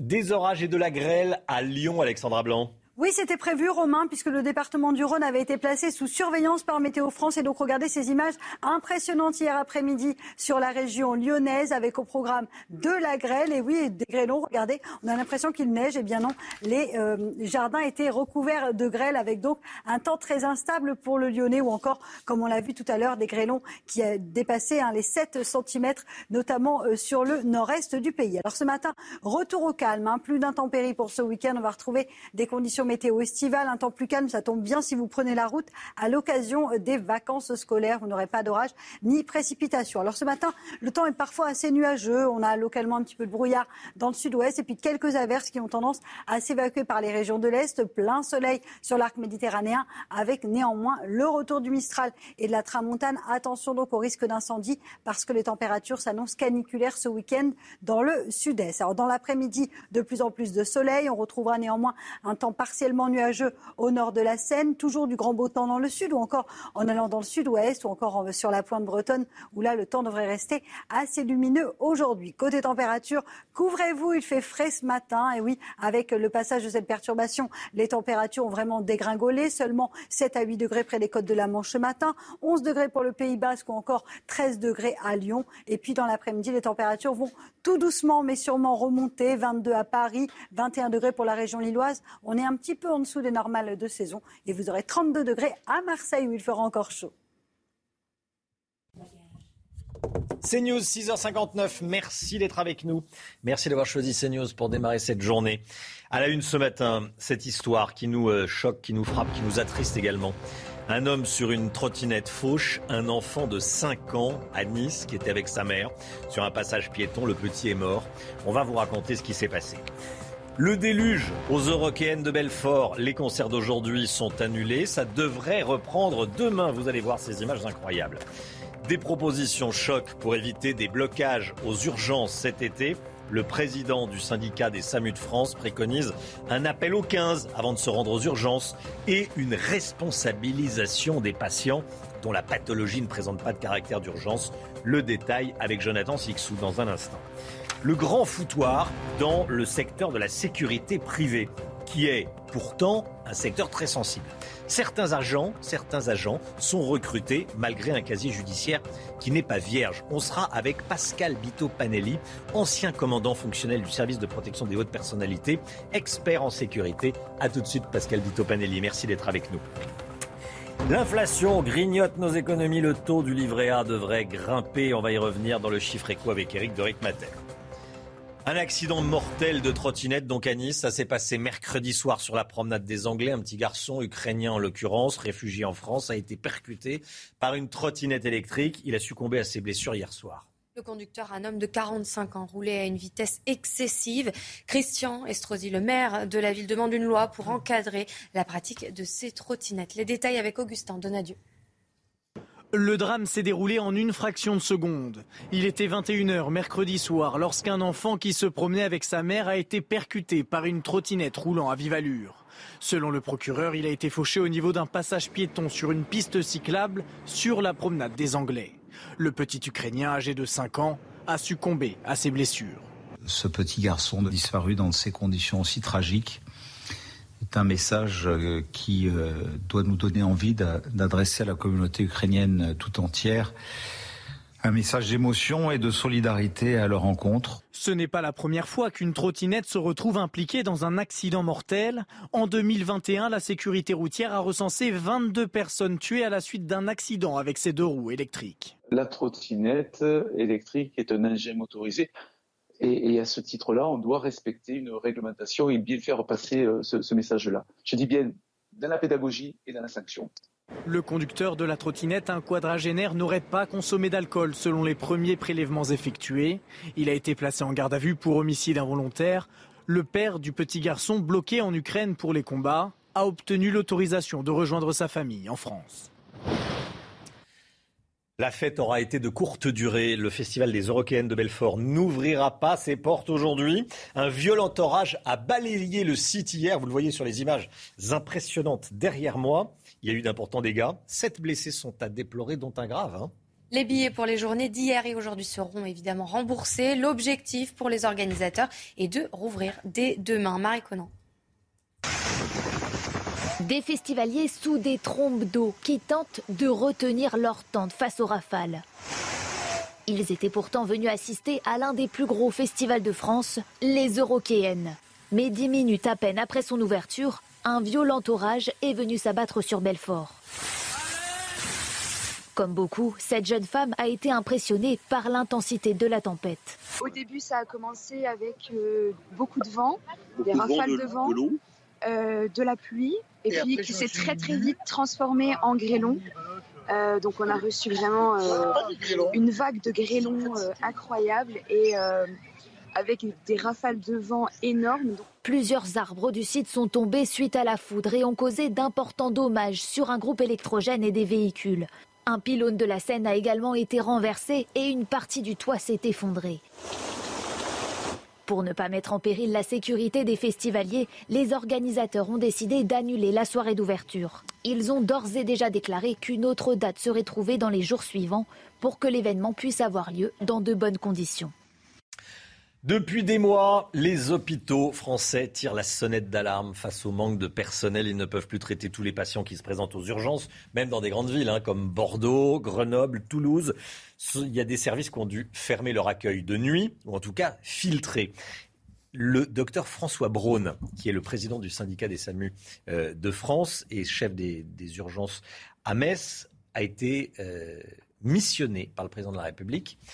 Il préconise 41 recommandations. Il fait 41 recommandations et elles sont euh, présenté ce matin dans le Figaro. Qu'est-ce qu'il préconise exactement, Jonathan Sixou? Eh bien, tout d'abord, comme vous le disiez, comme vous le disiez, Romain, il y a urgence euh, à agir face à un système en crise. 41 propositions qui visent à réformer plusieurs points des mesures d'urgence, d'abord applicables immédiatement, et une refonte en profondeur du système. Le rapport préconise ainsi de diviser par deux le nombre d'entrées aux urgences, qui ont par ailleurs doublé euh, en 20 ans, et pour cela, responsabiliser les patients. 20 à 40 des personnes qui se présente aux urgences ne relève pas d'un cas euh, des urgences. C'est pour ça aussi que le rapport, euh, le rapport Flash veut inciter euh, le 15, les patients à composer le 15, c'est le numéro du SAMU. Avant de se déplacer, l'objectif est de recentrer précisément les services des urgences hospitaliers uniquement sur ce qui relève des urgences vitales. Le docteur Braun souhaite aussi une mise en place d'un SAS, c'est un service d'accès aux soins, une sorte d'urgence de ville qui serait assurée par des médecins généralistes et pour les mobiliser, il leur promet une rémunération nettement réévaluée, 100 euros de l'heure. Les médecins à la retraite sont euh, également appelés en rescousse, une, une sorte de cumul légalisé en plus de leur retraite. Et toujours dans cette perspective, le rapport euh, préconise euh, aussi de généraliser la téléconsultation qui pourrait être remboursée à 100%. Merci beaucoup Jonathan. Christian Jacob quitte aujourd'hui la présidence des Républicains. Il sera remplacé par la numéro 2 du parti, Annie Genevard. Il va s'installer quelque temps à Londres pour y suivre des cours d'anglais. Voilà. Christian Jacob qui quitte la présidence des Républicains. On en avait parlé au début du mois de juin. Des coups de feu avaient été tirés dans un bus à Rennes en tout début de soirée. Il était aux, alentours de, 20 heures. Eh bien, six jeunes mis en cause euh, ont été, euh, sont poursuivis dans une euh, altercation. Il y a eu des euh, donc pour ces, ces, altercations, les faits s'étaient déroulés euh, début juin, le 6. Un jeune avait sorti une arme à feu qu'il avait utilisée à trois reprises. Ils sont poursuivis, écoutez bien, pour violence en réunion, violence avec arme, et ils sont renvoyés devant un, un tribunal. Le brevet des collèges, ce sont les sujets de secours sur lesquels les élèves vont plancher aujourd'hui. Hein. Oui, euh, l'éducation euh, nationale a annoncé porter plainte après la fuite de sujets des épreuves. La fuite aurait été repérée via des photos circulant sur WhatsApp. Écoutez, Maxime Repère, le secrétaire national aux conditions de travail pour le SNAL. Pour lui, les fuites de sujets ne sont pas rares. C'est l'administration d'un établissement qui va euh, recevoir donc sous scellé les sujets.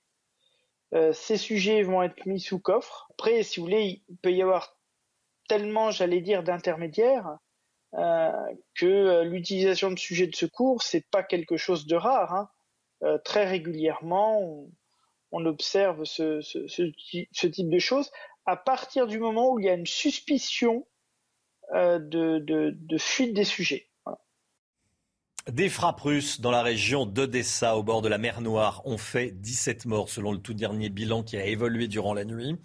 Des bombardements qui font suite au départ des militaires russes de l'île aux serpents. On en a beaucoup parlé de cette île aux serpents qui est au large d'Odessa, euh, vers, la frontière avec la, Roumanie. On constate qu'il y a beaucoup de, mouvements, Général Clermont, en, mer Noire. Hein. que dire de la stratégie des Russes dans le secteur?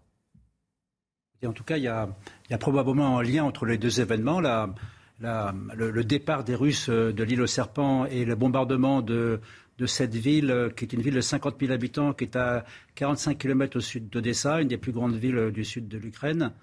ce qui est certain, c'est que les informations aujourd'hui euh, L'ANAC s'est passé dans la nuit, donc euh, le, bilan n'est pas définitif. Hein. Je crois qu'on a là 17 morts et un grand nombre de blessés.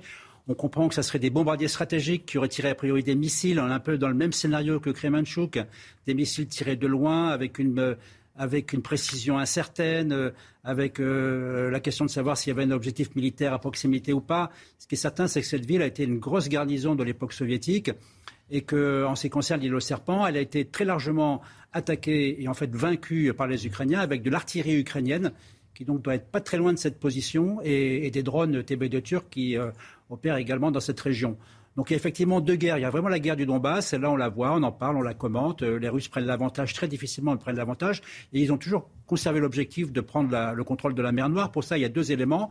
Il y a les villes de cette région et il y a le contrôle de la mer Noire. Sur le contrôle de la mer Noire, la perte de l'île aux serpents elle va, leur poser un problème puisqu'ils avaient installé de la défense antiaérienne qui permettait de, contrôler les attaques d'avions sur les bateaux de la mer Noire et la multiplication des systèmes euh, anti-navires euh, par les Occidentaux euh, limite la, capacité de mouvement des Russes en mer Noire. Conséquence, les Russes auront du mal à prendre le Donbass, mais ils pourraient y arriver les Russes sont dans l'incapacité de prendre la région d'Odessa, le contrôle de la mer Noire. Néanmoins, ils continuent à, frapper les villes pour frapper les esprits, mais également, je rappelle quand même qu'ils ne gagneront la guerre. Ce n'est pas en tuant des civils qu'on gagne la guerre. C'est en tuant des militaires, c'est en tuant des, usines d'armement, c'est en, frappant les usines d'armement, en attaquant des unités euh, du deuxième échelon. Donc ça reste quand même la priorité des Russes, c'est d'attaquer l'armée ukrainienne dans toutes ses dimensions. Et effectivement, il y a énormément de dégâts collatéraux et on peut imaginer que euh, les, malheureux Ukrainiens civils qui sont morts euh, et qui, ce qui constitue donc aussi un crime de guerre parce qu'on n'a pas le droit de tuer des civils. En tout cas, on doit tout faire pour l'éviter. Euh, Ce n'est pas le cas. Les Russes ne prennent pas de précautions. Ils attaquent sans, prendre, sans faire attention à la présence ou pas de civils dans l'environnement, dans l'environnement des, des combats. Pardon. Merci mon général. Le sport tout de suite avec le début aujourd'hui du Tour de France depuis Copenhague au Danemark. La plus grande course de vélo du monde, elle est française et elle s'élance, c'est euh, contre-intuitif, de Copenhague au Danemark. Au programme aujourd'hui, un contre-la-montre de plus de 13 km. 176 coureurs sont au départ de la Grande Boucle cette année et parmi eux, le grand favori Tadej Pogacar. Du foot avec le PSG qui a annoncé hier sa première recrue de l'été. Il s'agit du Portugais Vitinha qui euh, vient renforcer le, milieu de terrain de l'équipe. Hein. Le joueur prometteur de 22 ans arrive en, en, provenance du FC euh, Porto. Le montant du transfert n'a pas encore été dévoilé par le PSG. Les Parisiens qui reprendront l'entraînement ce lundi pour préparer la nouvelle saison. C'est News, il est 7h11. Merci d'être avec nous dans un instant. On sera avec Pascal Bitopanelli, expert en sécurité. On va parler du recrutement des agents de sécurité privés. Euh, il y a quelques inquiétudes à, deux ans des Jeux Olympiques en France. À tout de suite. C'est News, il est 7h15. Bienvenue à tous. Tout d'abord, le point info avec Audrey Berthaud.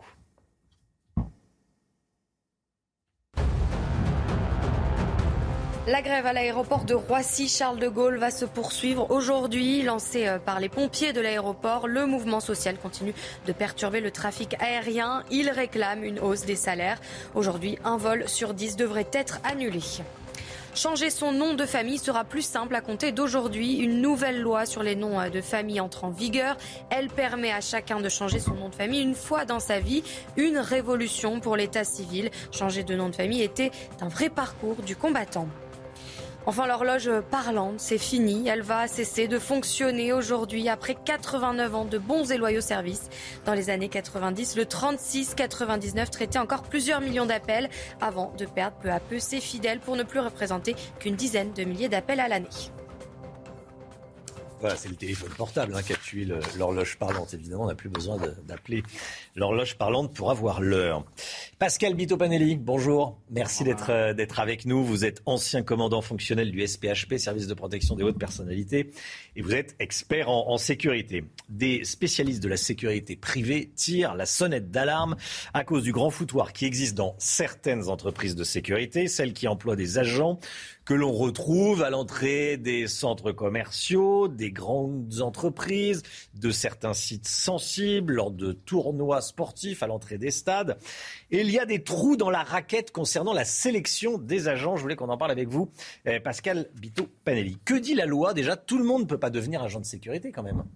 Non, non, heureusement, il y, a, des filtres qui sont ceux d'avoir Hmm. un casier judiciaire vierge, le bulletin numéro 2. Les conditions ont été durcies aujourd'hui de savoir lire et écrire le français, de savoir compter, et aujourd'hui d'être depuis plus de 5 ans sur le territoire national.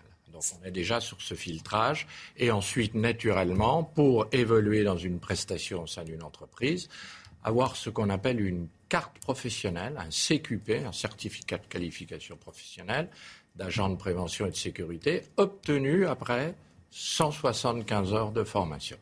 Ah oui. Donc, alors pourquoi est-ce que euh, il y a ces trous dans la raquette? Pourquoi est-ce que certains agents de sécurité privée ont euh, un casier judiciaire, par exemple? Comment est-ce que euh, ils ont réussi à passer ce filtre?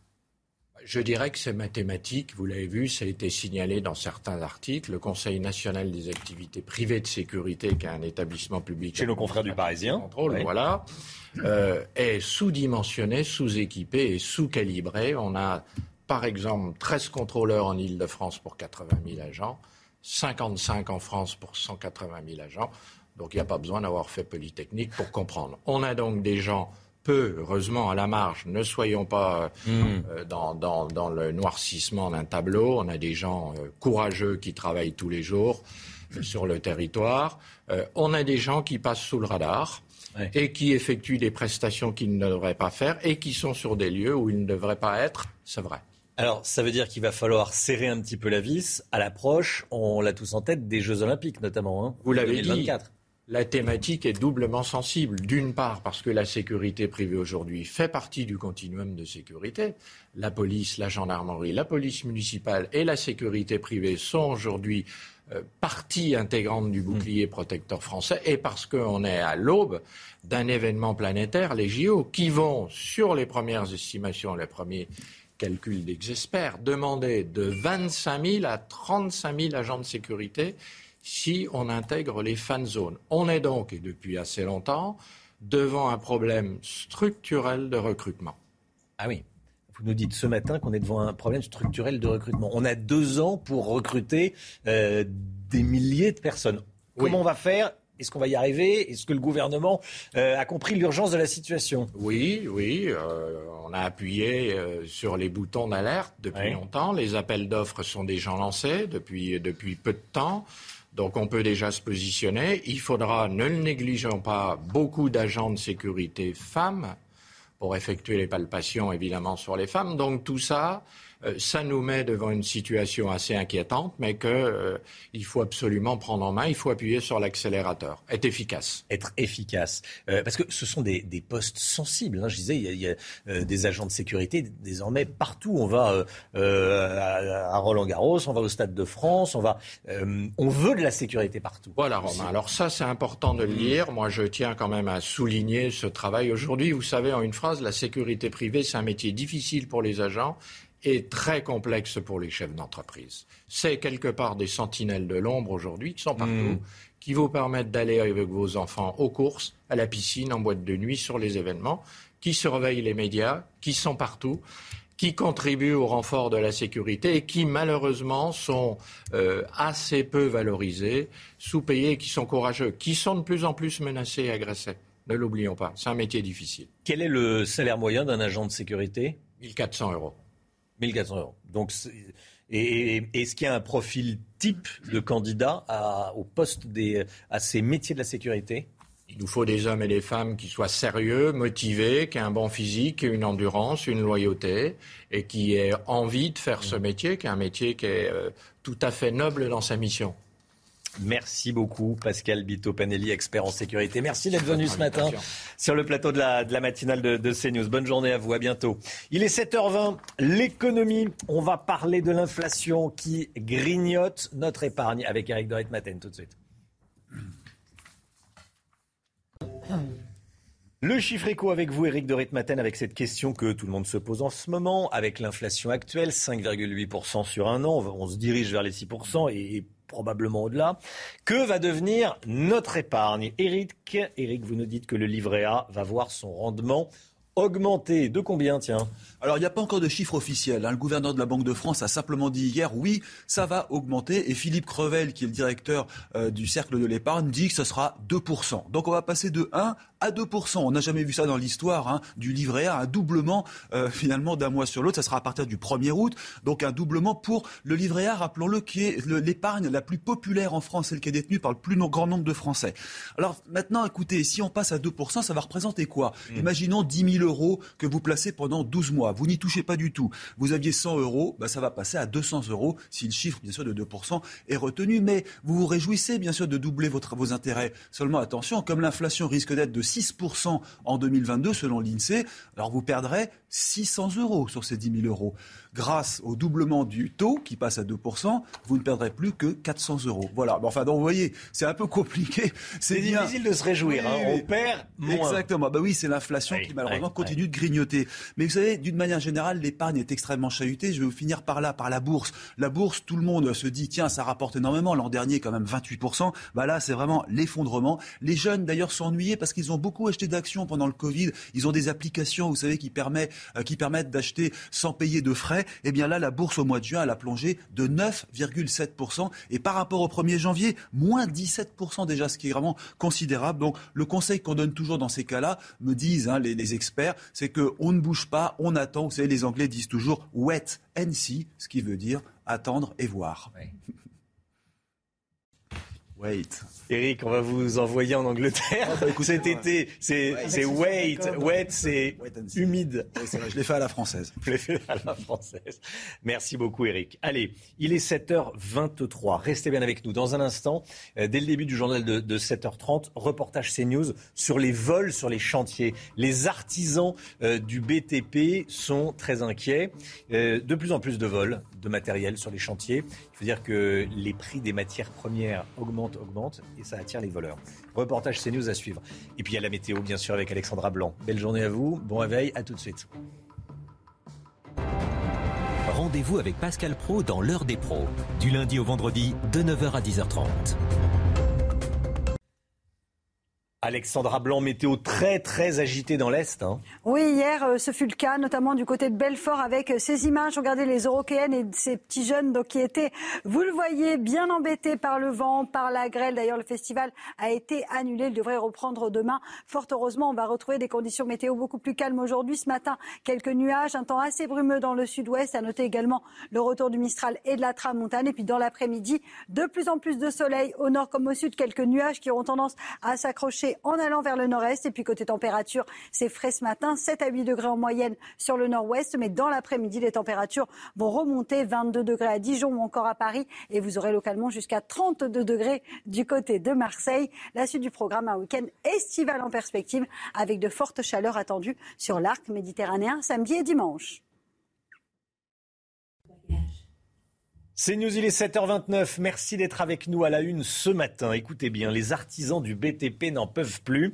Les vols se multiplient sur les chantiers, phénomène qui s'amplifie avec la hausse des prix des matières premières. Reportage CNews. Jean-Marc Reiser, entendu aujourd'hui par la Cour d'assises de Strasbourg, Noémie Schulz suit le procès de l'assassin présumé de Sophie Le Tan pour nous et nous la rejoindrons. Des contrôles pour repérer les travailleurs non déclarés sur les chantiers. Comment travaillent ces agents des douanes, agents de police, agents de l'URSSAF? Vous le verrez dans un instant. Et puis on va parler de la loi pouvoir d'achat. Qu'est-ce qu'on en sait? Je poserai la question à Agnès Verdier-Molinier, édito politique à suivre à 7h50. Outillage, équipement, engins, les vols se multiplient sur les chantiers, phénomène qui s'amplifie avec la hausse des prix des matières premières. Et pour les entreprises du BTP, ça peut coûter très très cher. La Fédération française du bâtiment estime à près d'un milliard d'euros les préjudices liés à ce type de méfaits. Illustration en région lyonnaise avec Quentin Grébel. C'est une nouvelle dont Mathias se serait bien passé. Un matin, donc mon chef de chantier euh, qui, m'appelle, qui me dit bah, on a on s'est fait couper le container, la porte du container. Première chose, donc, c'est de constater le, manque, donc le matériel qui manquait, le, câble, les appareils électroportatifs, la sertisseuse. Montant du préjudice, près de 10 000 euros. Un manque à gagner énorme pour cet électricien. Il assure que près de 60% de ces chantiers sont impactés par des vols. Malgré la vidéosurveillance et tous les systèmes mis en place, euh, quand on voit les prix de rachat des métaux, ça devient un peu compliqué de protéger vraiment les chantiers efficacement. Et les entreprises sont obligées de stocker toujours plus. Le coût des matériaux a récemment explosé. Le prix du cuivre, par exemple, a doublé en un an. On en a quand même pour euh, ouais, à peu près environ, je pense, 6 000 euros de stockage. C'est obligé avec la, à l'heure actuelle avec le coût des matières premières pour de stocker un minimum et de, de prendre en compte l'inflation. Donc euh, on stocke un petit peu. Ce n'est pas la meilleure solution, mais on n'a pas le choix à l'heure actuelle. D'après la dernière enquête de la Fédération française du BTP, le préjudice annuel de ces vols l'année dernière a atteint 2 milliards d'euros. Un accident euh, mortel de trottinette à Nice sur la promenade des Anglais. C'était mercredi soir. Un petit garçon ukrainien réfugié en France euh, a été percuté par une trottinette électrique. Il tenait la main de sa mère. Il traversait un passage piéton. Il a succombé à ses blessures hier soir. Le conducteur est un homme de 45 ans. Il roulait euh, trop vite à une vitesse excessive. Il s'est cependant immédiatement arrêté. Christian Estrosi, le maire de Nice, demande une loi pour encadrer la pratique de ces trottinettes. Et comme tous les matins, on vous consulte dans la matinale. Ce matin, on vous pose cette question. Trottinette en ville, est-ce qu'il faut serrer la vis? C'est parfois le grand n'importe quoi. Dans certaines grandes villes, on laisse tout faire et les trottinettes ne respectent pas le code de la route. Écoutez vos réponses, c'est votre avis. Pour moi, il faut les interdire en ville. C'est trop dangereux. Il y, a, des morts, il y a des blessés. On a un ami qui s'est retrouvé avec le poignet cassé. La personne avec la trottinette s'est sauvée. Et à l'arrivée, bah, le monsieur, il était... Euh, il a été bien, bien blessé. Donc euh, pour moi, il faut simplement, purement et simplement les interdire.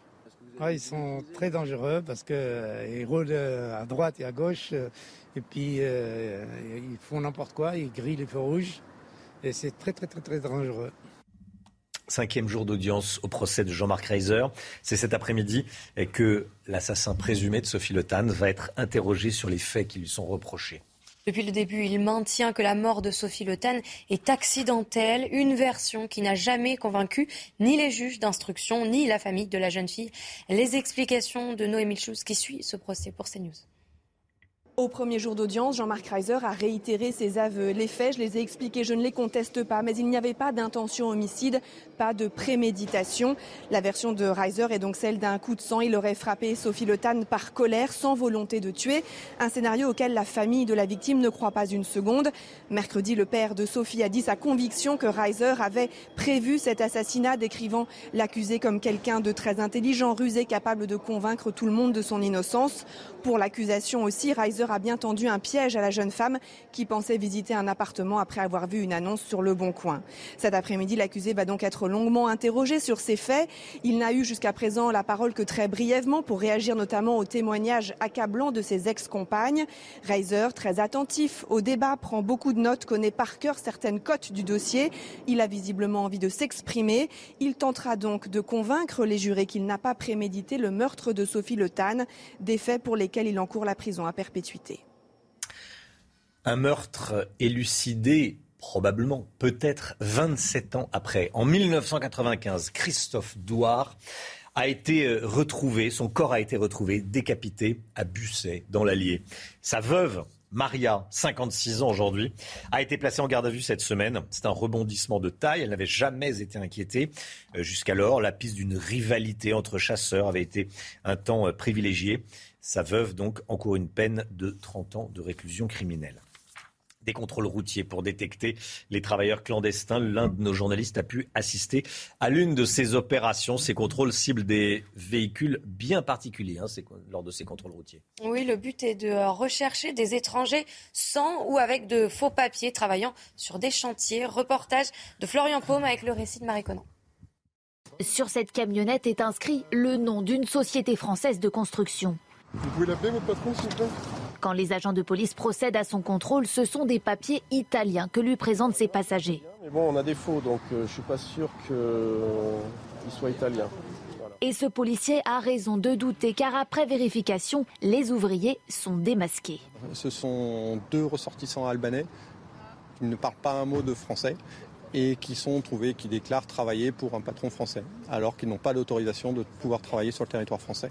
C'est notamment dans ce but, lutter contre la filière d'immigration clandestine, que cette opération a été organisée. Au total, 25 policiers aux frontières et 14 douaniers ont été mobilisés sur ce péage d'autoroute. Ils enchaînent les contrôles de camionnettes, mais également de bus. Douane, dans le cadre de recherche de produits stupéfiants, trafic de stupéfiants, contrebande de cigarettes. Et en ce qui concerne euh, la police aux frontières, on va rechercher euh, principalement les faux documents et euh, des étrangers en situation irrégulière.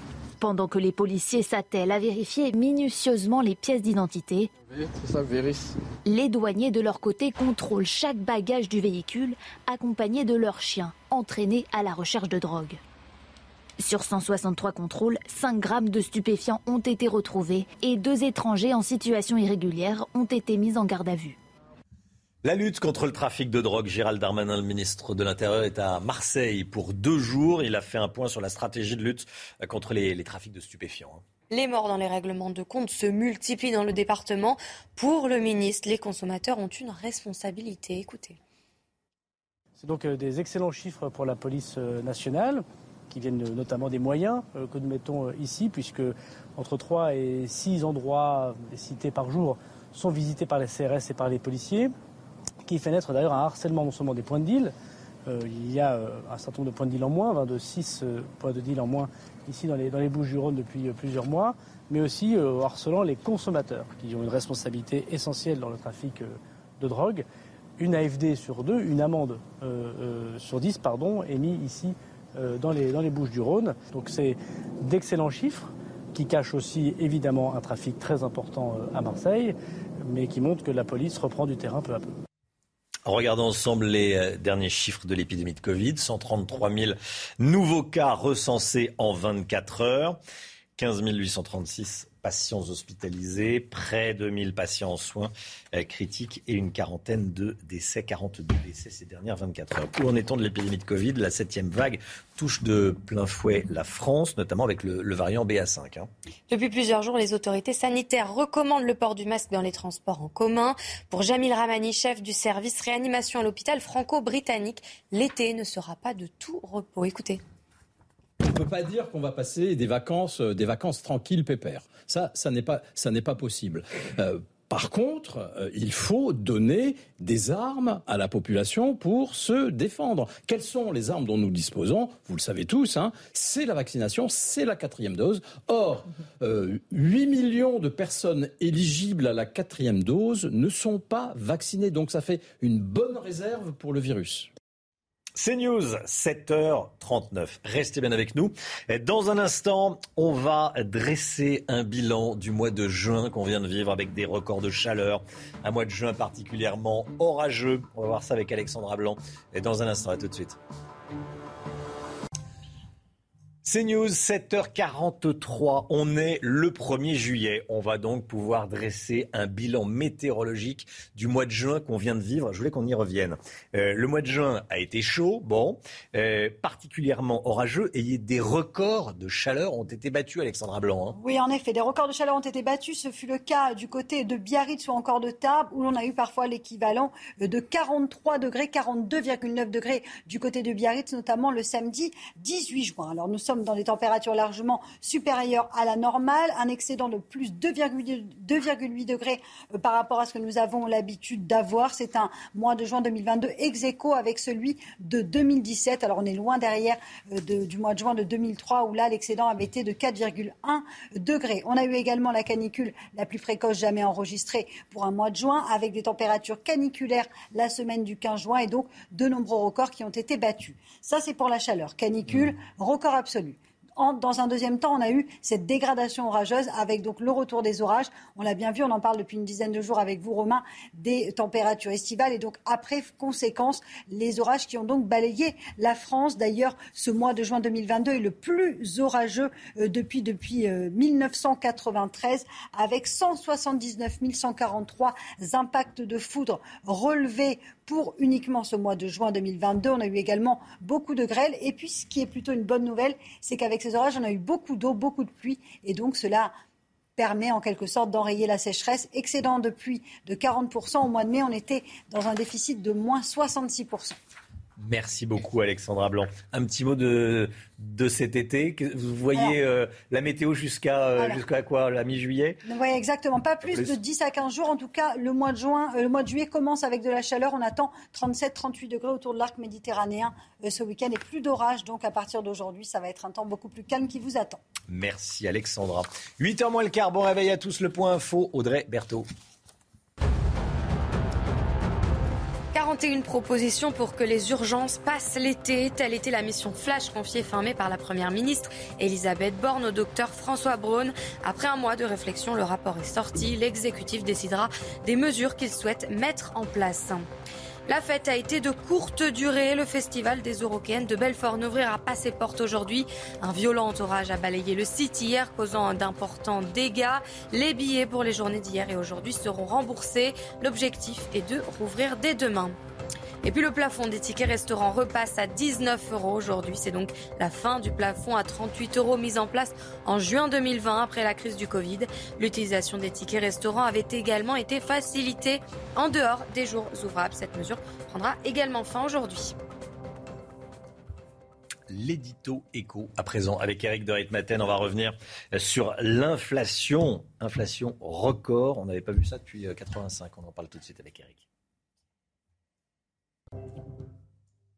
L'édito écho avec vous, Eric de Ritmaten. On revient sur euh, l'inflation. Chiffre record donc jamais atteint depuis 85, annoncé hier par l'INSEE, plus 5,8%. Vous nous dites que cette inflation, en réalité, elle est gonflée artificiellement, Eric. Oui, en tout cas, elle pose question et je voulais vous en parler hmm. ce matin parce que vous avez euh, des voix qui commencent à s'élever contre des abus de hausse de prix. Alors, je vais décrypter certains producteurs, certains distributeurs, certains industriels de la grande distribution et aussi les transporteurs. N'oubliez n'oublions pas, profiteraient de cette crise pour gonfler les prix. Et après tout, on peut les comprendre, parce que la crise Covid les a plombés, et maintenant, eh ils veulent refaire leur marge. Mais vous avez Michel-Édouard Leclerc, bien connu, euh, qui est le patron des centres de distribution Leclerc, eh bien, lui, carrément, il dit, là, vraiment, on va trop loin, et il faut une commission d'enquête.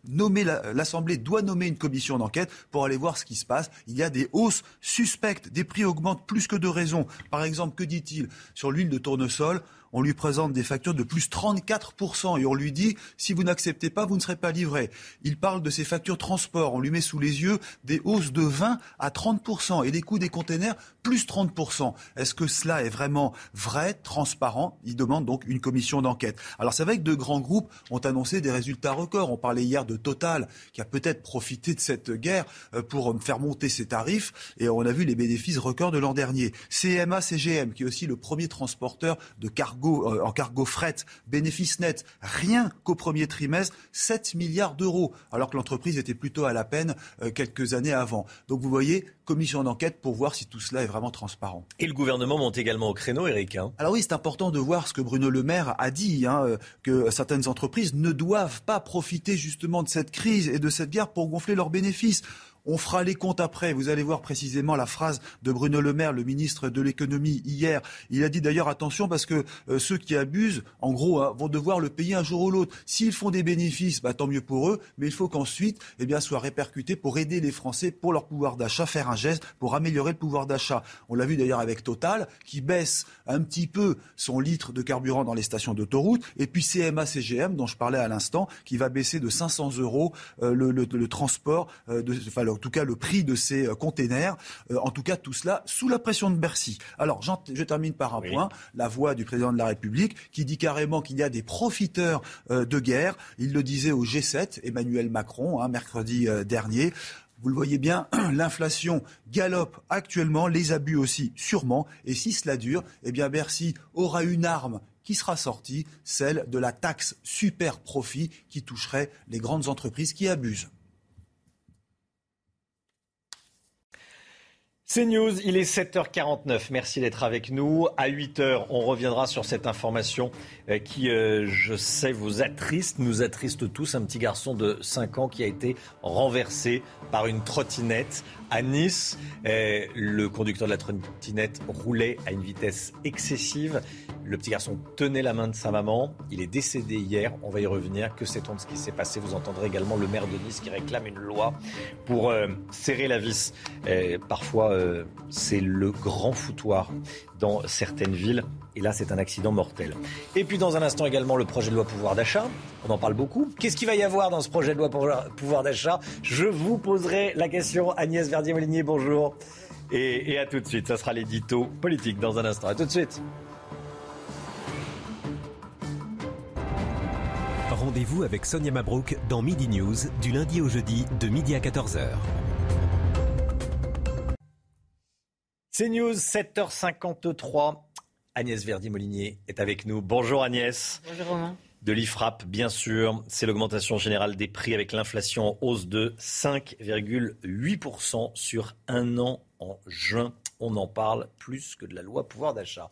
Ça, c'est vrai que le gouvernement prépare à grands coups de milliards de dépenses. Hein. C'est ce que vous nous, voulez nous dire ce matin. Bah oui, Romain, on en parle, on parle que de ça. Hein. Euh, la loi pouvoir d'achat. Et alors, c'est 26 milliards de dépenses en plus rien que pour cette année. Hein, et ce sera 20 milliards de plus l'année prochaine. Alors, c'est vraiment la valse des annonces. Moi, j'ai envie de dire que c'est un peu les pompiers pyromanes qui nous annoncent comment ils vont nous aider maintenant. Alors que l'inflation, c'est vraiment le résultat aussi de la politique qui a été menée au niveau niveau français, au niveau européen ces derniers temps, avec la, crise Covid, on s'en souvient, l'ouverture des vannes de la dépense, euh, la planche à billets. Puis alors maintenant, on nous dit qu'il faut 5 milliards de revalorisation des retraites, euh, le dégel du point d'indice qui va coûter 3 milliards 8 cette année. Alors c'est sûr, on ne peut pas faire autrement d'une certaine manière, mais euh, on voit qu'on est en train de soigner le malade avec toujours la même ordonnance. Le ministre de l'économie Bruno Le Maire dit pourtant clairement que la France a atteint sa cote d'alerte sur les finances publiques et pourtant on continue à dépenser plus. C'est vrai qu'on a du mal à comprendre. Soit c'est la cote d'alerte, soit ça l'est pas. Ah oui, c'est ça et c'est incroyable. On nous dit la cote d'alerte est atteinte, mais en fait elle était déjà atteinte bien avant. Et pendant les élections, on s'en souvient, Romain, hein, on nous disait, mais finalement, la France va très bien, l'économie est au beau fixe, il n'y a aucun problème en France. Ceux qui disent l'inverse sont des Cassandres. Et puis maintenant euh, que l'inflation est là, bah, on peut plus dire le contraire. Le roi est nu. Et alors, en fait, derrière les grands débats euh, sur le pouvoir d'achat, bah, en fait, qu'est-ce qui est en train de se passer vraiment pour nous tous? On est en train de se faire tondre par l'impôt. Parce que le ministre, en même temps, nous dit qu'il va y avoir des dépenses, 26 milliards de dépenses supplémentaires, mais il reconnaît aussi qu'il y a plus de 50 milliards de recettes qui sont en train, on en avait déjà parlé mmh. d'ailleurs, en train de rentrer dans les caisses publiques. On le voit sur la TVA, on va le voir aussi sur les taxes foncières. Et donc tout l'enjeu de ces annonces pouvoir d'achat, c'est nous faire oublier qu'on paye énormément d'impôts en plus et donc nous annoncer plutôt les bonnes nouvelles et nous cacher un peu les mauvaises ce sont les, plus-values fiscales. Hein. Les, les, prix augmentent, donc la TVA, euh, les recettes de TVA augmentent forcément. La TVA, l'impôt sur les sociétés, l'impôt sur le revenu, les taxes foncières qui vont augmenter, mmh. les bases qui sont en train d'être vues. Euh, tout ça, c'est les Français euh, qui vont payer. Et donc ça, on nous en parle pas tellement. Les mesures annoncées, elles sont bonnes ou pas? En réalité, elles auraient été automatiques quasiment. Euh, revoir les, retraites de l'inflation, quand il y a une inflation comme ça, évidemment, ça, aurait été revu en janvier prochain. Euh, idem pour la question des salaires des fonctionnaires. Donc on nous annonce à grand fracas des choses qui, seraient qui se seraient passées de toute façon. On fait qu'anticiper en réalité de six mois les choses. Ça, c'est vrai. Que serait alors une bonne loi pouvoir d'achat. Agnès Verdier-Molinier, ministre de l'économie, euh, avec les pleins pouvoirs, qu'est-ce que vous faites? Bah, déjà, déjà revoir le barème de l'impôt sur le revenu en temps réel, parce que là, le ministre a dit qu'il allait revoir le barème de l'impôt sur le revenu, mais pour l'année prochaine. Alors ça veut dire quoi? Ça veut dire qu'on a calculé une inflation à 1,5% pour le barème de l'impôt 2022, alors qu'on l'a dit, on est autour de 6%. Donc ça veut dire qu'on paye beaucoup plus que ce qu'on devrait payer là en ce moment. Donc nous, on a calculé à la Fondation IFRAP que si on revoyait de la vraie inflation, ça nous ferait une baisse de 5 à 10 de l'impôt pour les ménages tous les mois. C'est pas rien. Ça, bah c'est ça, c'est du pouvoir d'achat. Et puis après, il y a la question des taxes sur les taxes, sur l'énergie. Euh, est-ce qu'on peut en parler à un moment de cette idée qu'en fait on paye de la TVA sur des taxes sur le gaz, sur l'électricité, euh, sur les carburants? Et ça, c'est de l'ordre de 11 milliards d'euros par an en vitesse de croisière, mais en ce moment-là, c'est beaucoup plus. Donc là, la question, c'est est-ce que euh, ce sujet-là, c'est supprimer les taxes sur les taxes, ça pourrait être dans une loi, une bonne loi pouvoir d'achat. Ensuite, la prime Macron euh, qu'on a annoncée aussi pendant, pendant la campagne, ben, elle n'est pas pour tout le monde. Elle est, alors il faut que les entreprises aient, des accords d'intéressement, etc., etc. Il y, a, plein de conditions. C'est pas réservé à ceux qui gagnent plus de 4 000 et quelques euros euh, bruts par mois. Donc la question, c'est aussi peut-être se dire, bah, si on veut pas alimenter la spirale prix salaire, prix, salaire, ça veut dire qu'à un moment, bah, chaque fois que vous faites euh, en fait des, augmentations générales, bah, vous, vous alimentez l'inflation. Plutôt donner des primes à tout le monde, défiscaliser, etc. Mais euh, que ce soit pas avec euh, finalement à chaque fois des contraintes et qu'il faille rentrer dans telle ou telle case pour pouvoir l'obtenir parce que on le voit, euh, en réalité, souvent, bah, il y a très très peu de gens qui finalement en bénéficient. Donc il y a plein de choses à faire sur le pouvoir d'achat. Je voudrais juste qu'on retienne une chose, plutôt qu'augmenter massivement les dépenses, baisser l'impôt. Déjà, c'est ce qu'on nous prend le plus en France et ça permettrait beaucoup plus de pouvoir d'achat pour nos concitoyens. Baisser l'impôt, voilà le programme d'Agnès Verdier-Molinier. Bah oui, mais on est le pays qui taxe le plus, ne l'oublions pas. Et c'est donc l'État qui récupère le plus de pouvoir d'achat finalement. Merci beaucoup Agnès. 7h58, le temps tout de suite, Alexandra Blanc.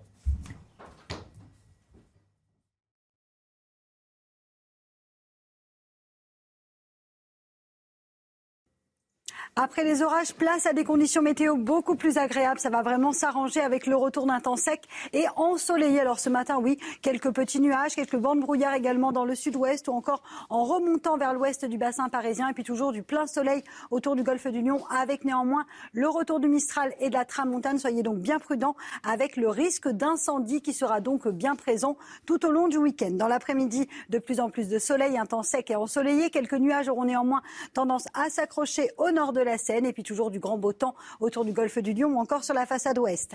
Les températures ce matin, couvrez-vous, c'est un petit peu trop frais pour la saison. 8 degrés à Rouen, 8 degrés également euh, pour Nantes ou encore 19 degrés à Marseille. C'est le grand écart selon les régions. Et puis dans l'après-midi, les températures remontent un peu. 21 degrés euh, pour la région du Nord, 22 degrés à Paris, 24 degrés le long de la Garonne et 32 degrés à Marseille. Vous aurez 30 degrés en moyenne sur le Languedoc-Roussillon. Le week-end, eh bien, il s'annonce estival au nord comme au sud avec la chaleur qui va donc se mettre en place samedi et dimanche sur l'arc méditerranéen où l'on pourrait localement frôler les 38 à 39 degrés entre Nîmes et Avignon.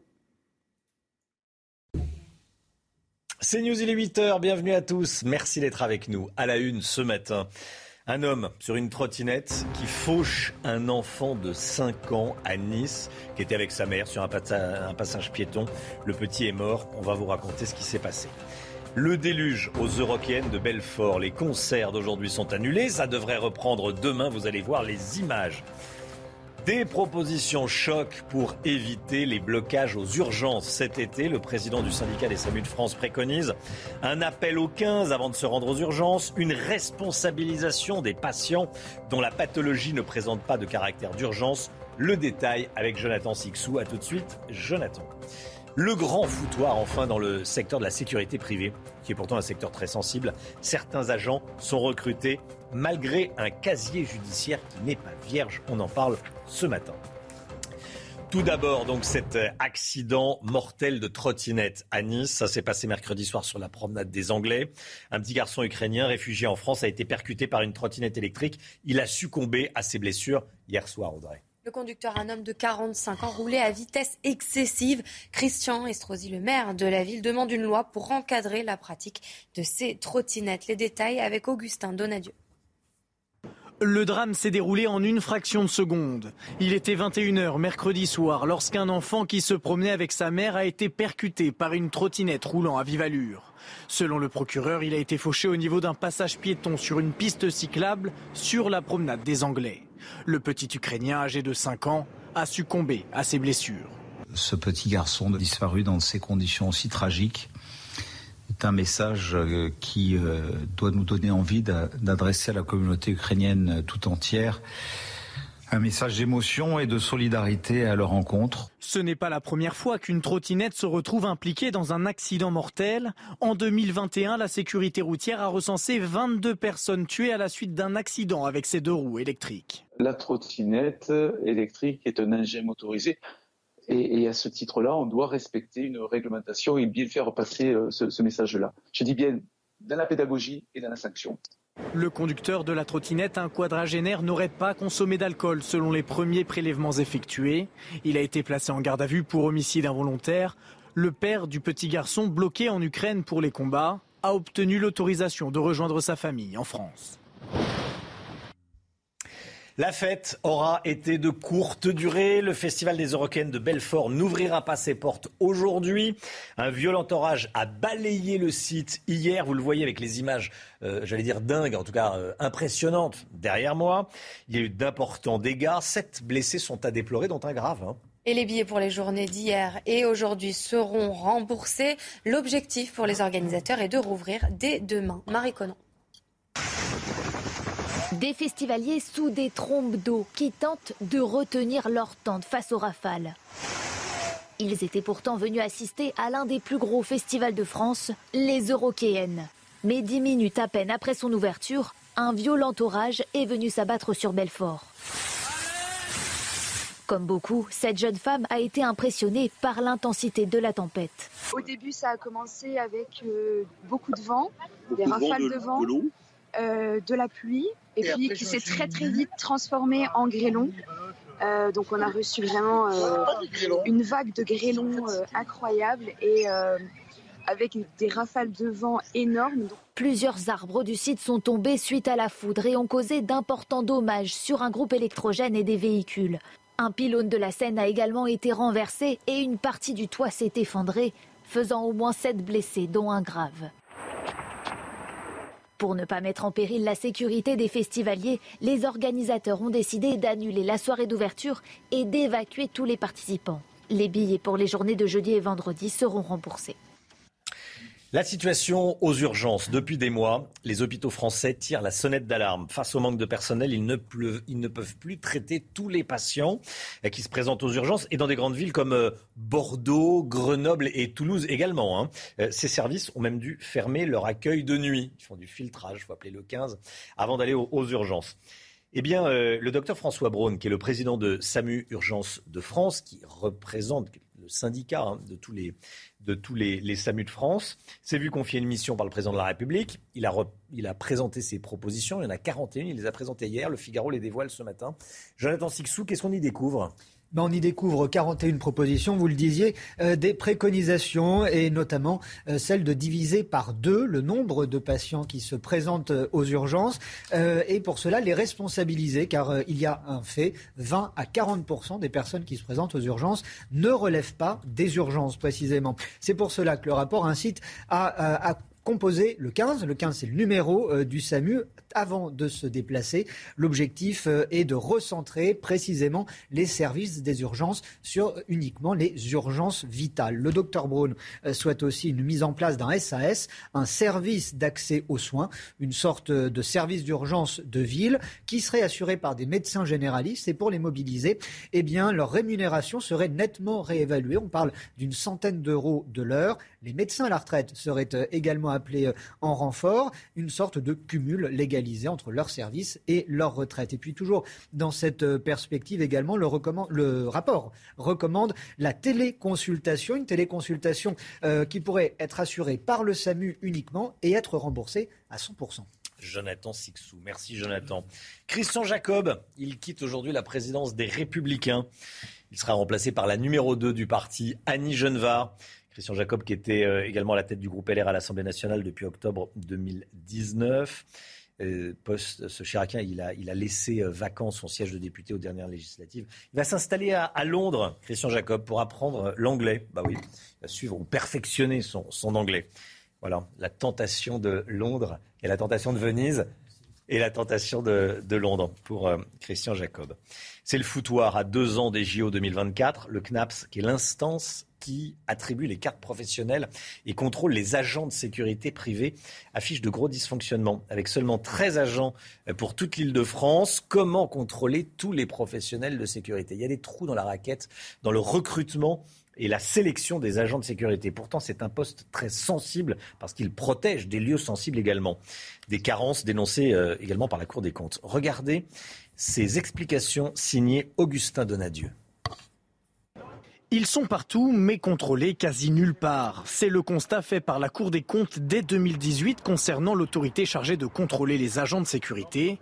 Cette dernière souffre de réelles carences. En Ile-de-France, par exemple, ils sont 13 agents de contrôle pour 80 000 professionnels de la sécurité. Les entreprises qui sont ciblées sur des contrôles sont des entreprises qui ont majoritairement pignon sur rue.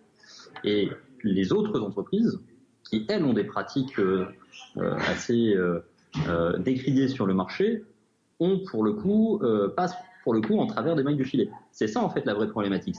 À ce manque d'agents de contrôle s'ajoute un logiciel défaillant ou encore un manque de synergie entre les autorités. Il est par exemple très difficile de retirer la carte professionnelle d'un agent de sécurité à risque. On a eu le cas d'un agent de sécurité incarcéré, incarcéré, avait encore une carte professionnelle valide. Il y a là un dysfonctionnement majeur dans le fonctionnement de, dans le fonctionnement de la chaîne, et c'est sur ces dysfonctionnements que l'État doit pouvoir travailler. Face à ce constat et à deux ans des Jeux Olympiques, le directeur du CNAPS propose de renforcer les équipes de contrôle d'Île-de-France en mobilisant les 55 contrôleurs répartis sur tout le territoire. La guerre en Ukraine avec euh, cette information euh, de la nuit, des frappes russes dans la région d'Odessa, au bord de la mer Noire, ont fait au moins 17 morts. On l'a appris dans la nuit. Des bombardements qui font suite, on l'a appris ça dans l'après-midi d'hier, qui font suite au départ des militaires russes de l'île aux serpents au large euh, d'Odessa. On constate qu'il y a beaucoup de mouvements dans la mer Noire et je voulais qu'on y revienne avec vous, Général Clermont. Général, euh, que dire de la stratégie des Russes dans ce secteur? Elle n'est pas très lisible, hmm. la stratégie des, Russes dans la mer Noire. Euh, rappelons qu'il y a vraiment deux, théâtres d'opération, le Donbass, dont on parle beaucoup, et la mer Noire. Et la mer Noire, euh, il est clair que ce n'est pas la priorité des Russes et qu'ils sont en difficulté. Il y a probablement un lien entre euh, la frappe aérienne qui a eu lieu cette nuit sur une ville qui s'appelle Belgorod, une ville qui est à 45 km au sud-ouest, une ville portuaire de 50 000 habitants, à 45 km au sud-ouest d'Odessa, et qui a possiblement, possiblement parce qu'on n'a pas beaucoup d'informations, joué un rôle dans l'attaque de la, de l'île aux serpents euh, que les Russes ont dû abandonner sous le déluge de feu des Ukrainiens. En fait, elle a été attaquée avec de l'artillerie ukrainienne, cette île. Et l'artillerie ukrainienne, euh, elle tire à 40-45 km. Donc il faut être à 40-45 km. Donc il ne faut pas être très très loin de la ville en question. Donc il y a plusieurs scénarios possibles. On peut imaginer que les Russes, par plaisir, euh, prennent un grand plaisir à frapper des immeubles avec des civils pour tuer des civils. Mais ce n'est pas comme ça qu'on gagne la guerre. On gagne la guerre en tuant des militaires et en détruisant des installations militaires. Et, la plupart des frappes russes sont des frappes destinées à des installations militaires qui, malheureusement, par l'imprécision des missiles et de l'armement qu'ils utilisent, euh, frappent une grande quantité de civils. Et c'est ça qui fait le désastre, le désastre de cette guerre.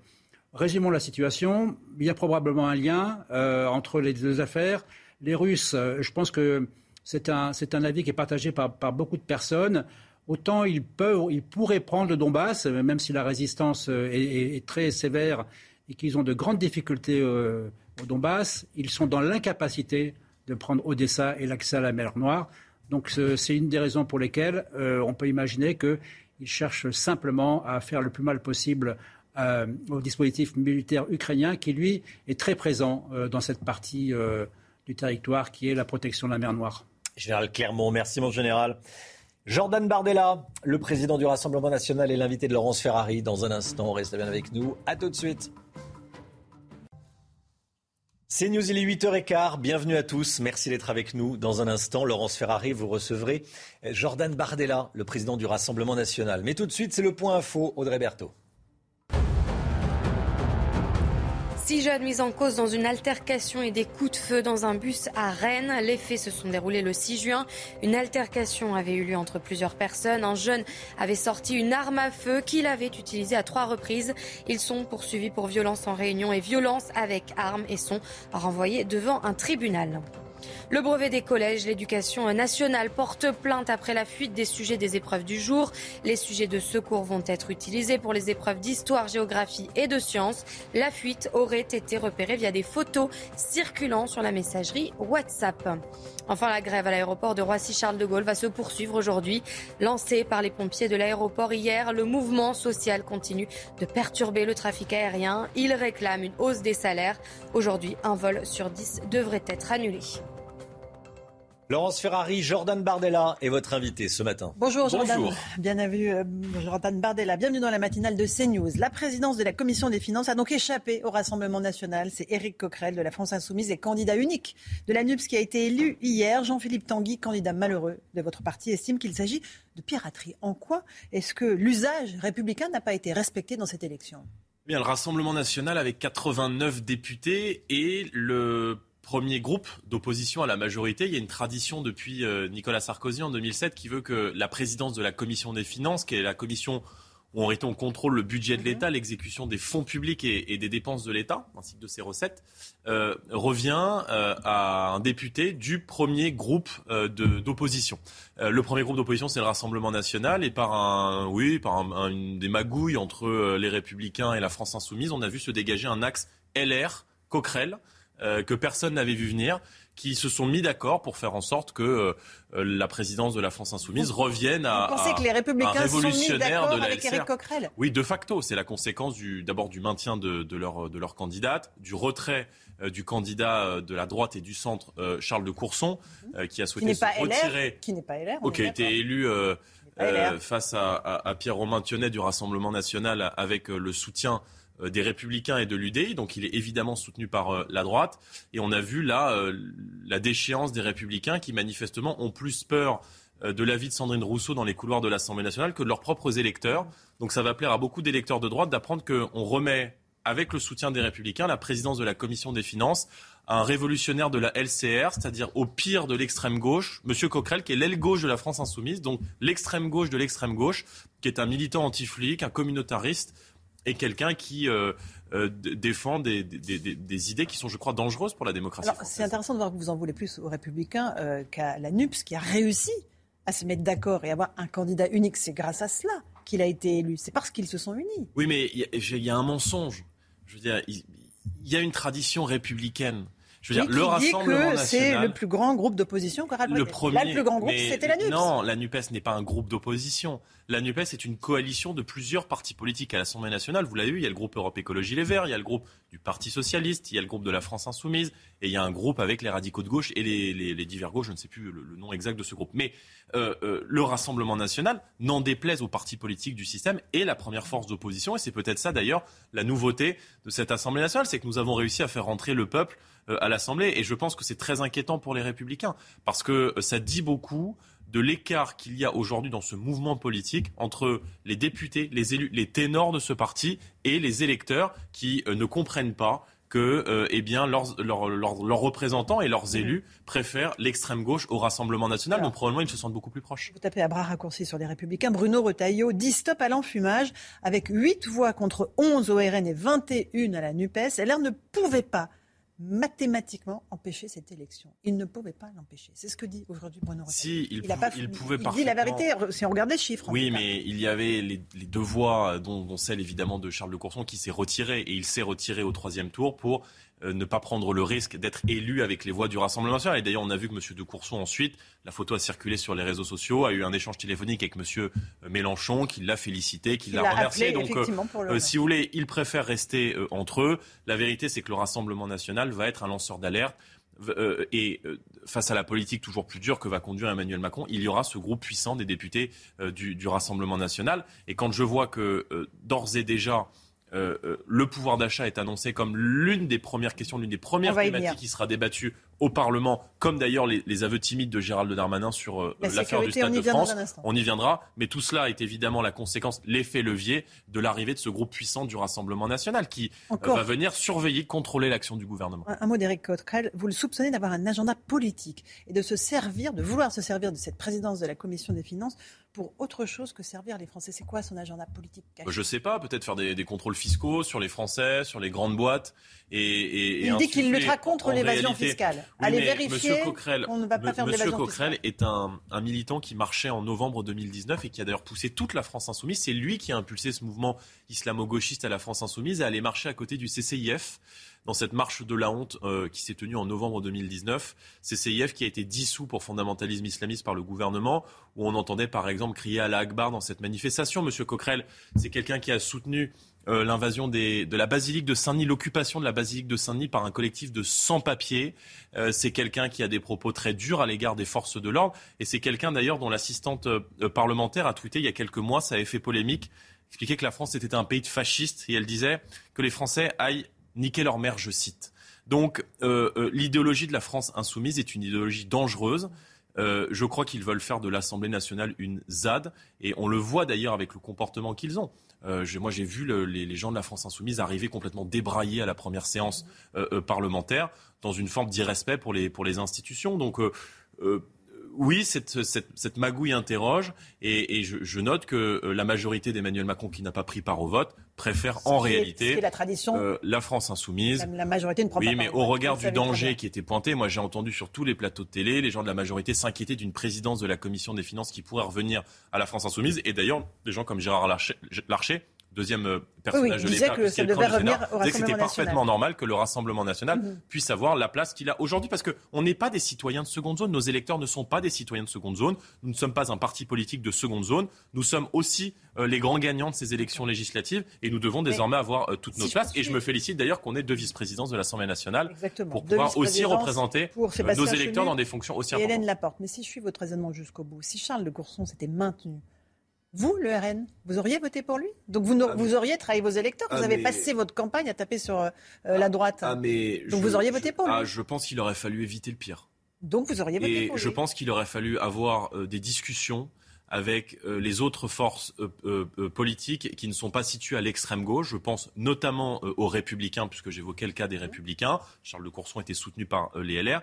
Et je pense que dans le cas inverse, je vais vous dire, moi, si j'avais été parlementaire et membre de la Commission des finances, entre un, un, LR et la France Insoumise, je n'aurais pas hésité une seule seconde. Vous auriez voté LR Évidemment.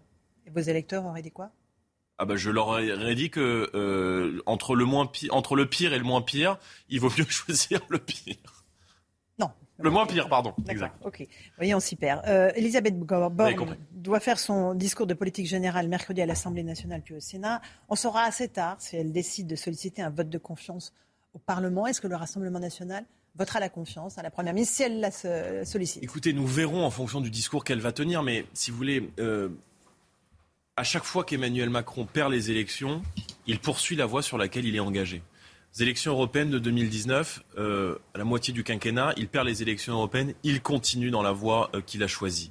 Euh, il perd les élections départementales et régionales, n'emporte aucune région, aucun département, il continue dans la voie dans laquelle il a choisi. Il perd les élections législatives, il nous dit c'est à l'opposition de faire un pas vers moi. La question qu'il faut se poser aujourd'hui, c'est à quoi Emmanuel Macron est-il prêt à renoncer? Son programme politique, je ne remets pas en cause son élection, son programme politique a été défait dans les urnes lors des élections législatives. Est-il prêt, oui ou non, à renoncer à la retraite à 65 ans? Est-il prêt, oui ou non, à engager une baisse pérenne des taxes sur l'énergie et notamment sur le carburant? Est-il prêt, oui ou non, à instaurer le référendum d'initiative citoyenne, la proportionnelle aux élections et à remettre en cause la politique d'immigration massive qu'il conduit depuis 5 ans? Vous avez vu C'est à lui mais est-ce qu'elle vous a donné des signaux sur ces thèmes-là mais, non. et je le déplore. mais je le déplore. Mais je pense que euh, je, ne fais pas outrance à, à Madame Borne. Mais euh, c'est Emmanuel Macron qui décide. C'est lui le président de la République, et c'est désormais à lui de nous dire euh, vers où sur quelle voie est-il prêt à s'engager pour débloquer le pays Parce que cette situation de blocage, elle est uniquement de sa responsabilité. Et la, la, casse sociale, le saccage social la saignée fiscale, la retraite à 65 ans, qu'il a défendu bec et ongle durant sa campagne, a été défait dans les urnes lors de ces élections législatives. Donc on est face à une situation de blocage et c'est à lui de nous dire aujourd'hui jusqu'où est-il prêt euh, à aller. C'est pas aux oppositions de dire jusqu'où sont-elles prêtes à aller. Non, mais ça veut dire que si mercredi Elisabeth Borne demande la confiance au Parlement, le Rassemblement national ne la votera pas. il est très peu probable. je Maintenant, sur ce mais que évidemment, mais évidemment, c'est un secret pour personne. Mais si vous voulez, on n'est pas. Euh, euh, je, veux dire, quand je dis on n'est pas obtus, je veux dire par là que Madame Borne ne s'est même pas encore exprimée. Donc laissons-la exprimer sa feuille de route. Laissons-la peut-être tirer les enseignements des élections législatives. En tout cas, c'est ce que nous, nous lui avons vu avec demandé. Nous l'avons vu, nous avons été reçus. Et euh, nous avons notamment évoqué la question du pouvoir d'achat et le projet de loi sur le pouvoir d'achat. Moi, je me félicite que ce soit le premier sujet. Mais encore une fois, je pense que les réponses ne sont pas bonnes. On continue. Le chèque. Le chèque 100 euros. des chèques 9 millions de personnes. oui, mais le Ça, vous allez voir vos électeurs euh, demain dans vos circonscriptions respectives. Vous êtes député européen. Et vous allez leur dire non, non, les 100 euros, c'est pas bien. Mais je vais leur dire que. Vous leur direz ça? Je vais leur dire que ce que nous proposons, c'est-à-dire une baisse des taxes, est beaucoup plus hein. efficace. Oui, d'accord, mais euh, l'échec ça profite aux gens qui en ont besoin. C'est très bien, c'est une bonne chose. Mais euh, dans cette logique-là, on oublie totalement les classes moyennes. Et les classes moyennes, elles, qui bossent, qui payent pour tout le monde, elles ne sont pas assez pauvres pour rentrer dans les minima sociaux et elles ne sont pas euh, assez riches pour rentrer dans les cases, dans les cases à qui. Non, mais moi je ne regarde pas qui vote pour moi, je regarde comment est-ce qu'on peut rendre du pouvoir d'achat aux Français. Et je pense que la seule solution de le faire, c'est la baisse pérenne des taxes. Donc s'il y a des mesures d'urgence nous les voterons, mais ce chèque-là, vous voterez On regardera dans le détail. S'il y a des mesures d'urgence qui vont dans le bon hein. sens et qui répondent à une urgence, 100 euros pour 9 millions de on va les voter. Mais 100 euh, euros, c'est un one shot. Voilà, une fois que vous avez dépensé mais votre chèque mieux de que 100 rien, euros. vous diront les gens. Mais d'accord, mais, modeste. non, mais d'accord, c'est mieux que rien. Mais il y a 60% de taxes sur les carburants. Donc on offre un chèque énergie d'un côté et euh, on, casse la jambe des Français d'un côté et on leur offre une béquille de l'autre. Nous, ce que nous proposons, c'est de baisser la TVA, vous le savez, de 20% à 5,5% sur le carburant, l'électricité, le gaz, le fuel. Parce que tant qu'on aura 60% de taxes sur l'énergie, on pourra continuer à donner des chèques. L'État continuera de s'enrichir de l'autre côté. Donc il faut plutôt que de faire une logique inflationniste de distribution de chèques, il faut baisser massivement la fiscalité et puis il faut augmenter les salaires. Parce que tout augmente aujourd'hui, les Français, nous, les tout augmente sauf les salaires. C'est le sentiment de comment millions En de baissant Français. les taxes en Eh ben, je les fais des économies, j'arrête d'accueillir déjà la terre entière et j'arrête de donner des minima sociaux à, à des, à des étrangers qui viennent dans notre pays sans jamais avoir cotisé. c'est pour les années à Français, venir, hein. non, c'est pas. Il y a des gens aujourd'hui, vous avez plus de 65 ans, vous êtes étranger, vous arrivez en France, vous avez 800 euros de retraite. Voilà, 800 euros de retraite, c'est parfois ce que ne touchent pas des agriculteurs ou des millions de retraités. Donc moi, j'arrête euh, la générosité avec la planète entière. La France n'est pas un guichet social pour des millions et des millions de, de gens. Donc je coupe les vagues de l'immigration. Je vais faire des économies sur la fraude et notamment sur la fraude fiscale et la fraude sociale. C'est 50 milliards d'euros par an d'après Charles Prats. Et je baisse la contribution Mais française à l'Union européenne. Donc Ça, le gouvernement ne va pas le faire. croyez. Eh bien alors, Vous allez le proposer. Eh bien, nous sommes en désaccord. Voilà, nous sommes en désaccord. Donc nous allons le porter à l'Assemblée nationale. Et puis je le disais, il faut augmenter les salaires et on va proposer notamment que euh, euh, l'ensemble des chefs d'entreprise augmente de 10% les salaires. Ces 10% d'augmentation de salaire seront exonérés de cotisations patronales. C'est un deal gagnant-gagnant qu'on veut passer avec les entreprises. entreprises.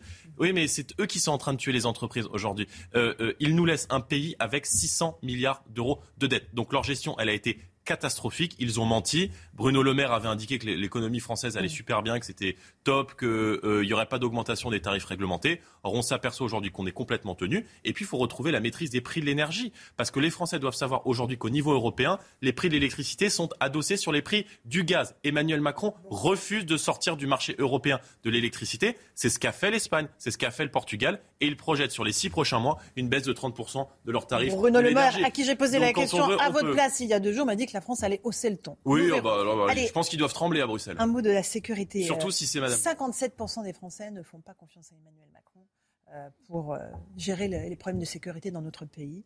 Euh, c'est pas un chiffre qui vous étonne, j'imagine. 77% quand il s'agit de- des Non, qui- de, de la droite. Ce qui m'étonne, c'est les, les- les 43% de Français qui, penses qui- que- je, je- voilà, je pense qu'ils doivent habiter dans des territoires où ils n'ont pas de problème de sécurité, mais en vérité, euh, il n'y a plus un seul endroit où les Français peuvent sortir à l'abri.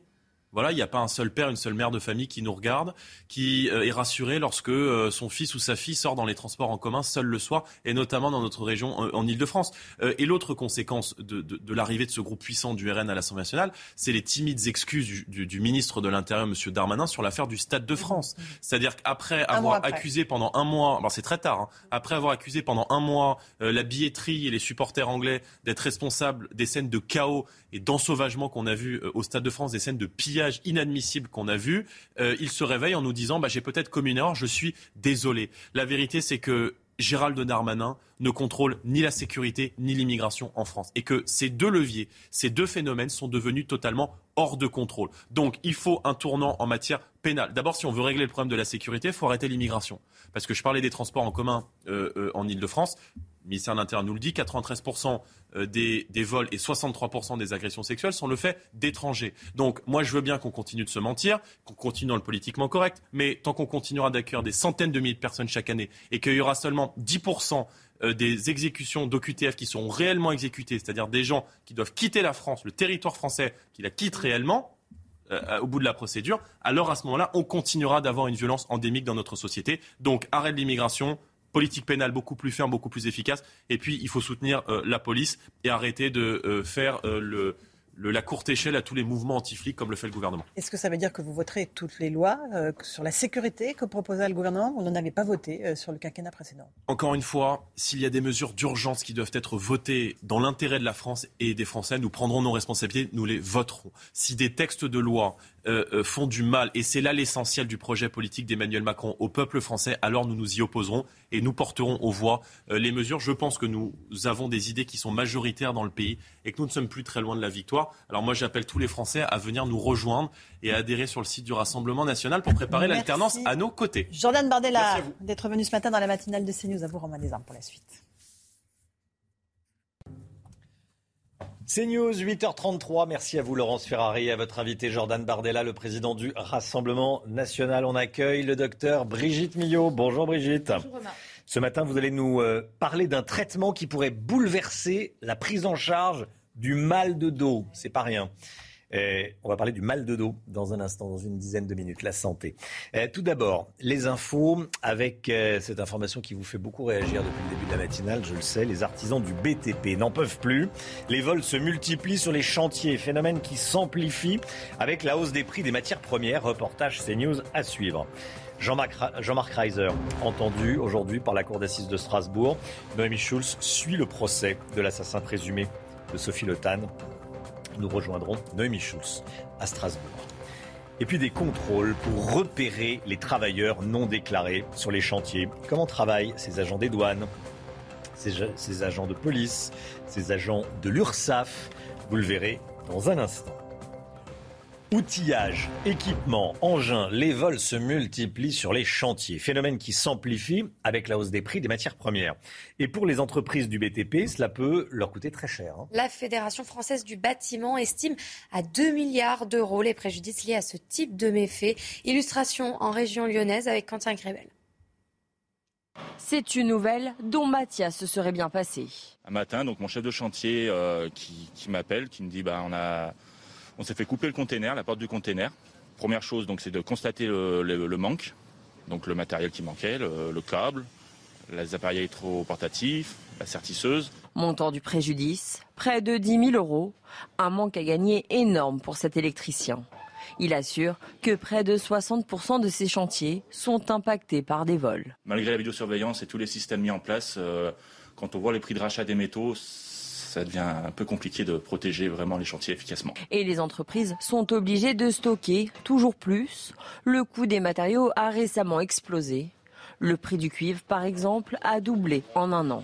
On en a quand même pour ouais, à peu près environ, je pense, 6 000 euros de stockage. C'est obligé avec la, à l'heure actuelle avec le coût des matières premières pour de stocker un minimum et de, de prendre en compte l'inflation. Donc euh, on stocke un petit peu c'est pas la meilleure solution, mais on n'a pas le choix à l'heure actuelle. D'après la dernière enquête de la Fédération française du BTP, le préjudice annuel de ces vols l'année dernière a atteint 2 milliards d'euros.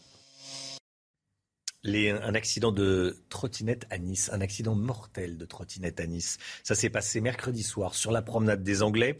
Un petit garçon ukrainien, réfugié euh, en France en l'occurrence, a été percuté par une trottinette électrique. Il a succombé à ses blessures hier soir. Le conducteur est un homme de 45 ans qui roulait à vitesse excessive. Christian Estrosi, le maire, demande une loi pour encadrer la pratique de ces, de ces trottinettes. Alors, comme tous les matins, on vous consulte dans la matinale. Ce matin, on vous pose cette question. Trottinette en ville, est-ce qu'il faut serrer la vis pour arrêter le grand n'importe quoi dans les grandes villes? Écoutez vos réponses, c'est votre avis. Pour moi, il faut les interdire en ville. C'est trop dangereux. Il y, a, des morts, il y a des blessés. On a un ami qui s'est retrouvé avec le poignet cassé. La, personne avec la trottinette s'est sauvée. Et à l'arrivée, bah, le monsieur, il, était, euh, il a été bien, bien blessé. Donc euh, pour moi, il faut simplement, purement et simplement les interdire. ils sont très dangereux parce qu'ils euh, roulent à droite et à gauche. et puis, ils font n'importe quoi. Ils grillent les feux rouges. Et c'est très, très, très, très dangereux. C'est le foutoir à deux ans des JO 2024. Le CNAPS, l'instance qui attribue les cartes professionnelles et qui contrôle les agents de sécurité privés, affiche de gros dysfonctionnements avec seulement 13 agents pour toute l'île de France, comment contrôler les, professionnels de sécurité? On se pose la question. Hein. Des carences dénoncées par la Cour des comptes qui sont euh, inquiétantes. Pour Pascal Bito-Panelli, la situation est inquiétante à l'approche des Jeux Olympiques de Paris. Écoutez-le. On est à l'aube d'un événement planétaire, les JO, qui vont, sur les premières estimations, les premiers calculs d'experts, demander de 25 000 à 35 000 agents de sécurité si on intègre les fan zones. On est donc, et depuis assez longtemps, devant un problème structurel de recrutement. Les appels d'offres sont déjà lancés depuis, depuis peu de temps. Donc on peut déjà se positionner. Il faudra, ne le négligeons pas, beaucoup d'agents de sécurité femmes pour effectuer les palpations, évidemment, sur les femmes. Donc tout ça, euh, ça nous met devant une situation assez inquiétante, mais qu'il euh, faut absolument prendre en main, il faut appuyer sur l'accélérateur. Voilà, Pascal Bitopanelli qui était sur ce plateau à 7h ce matin.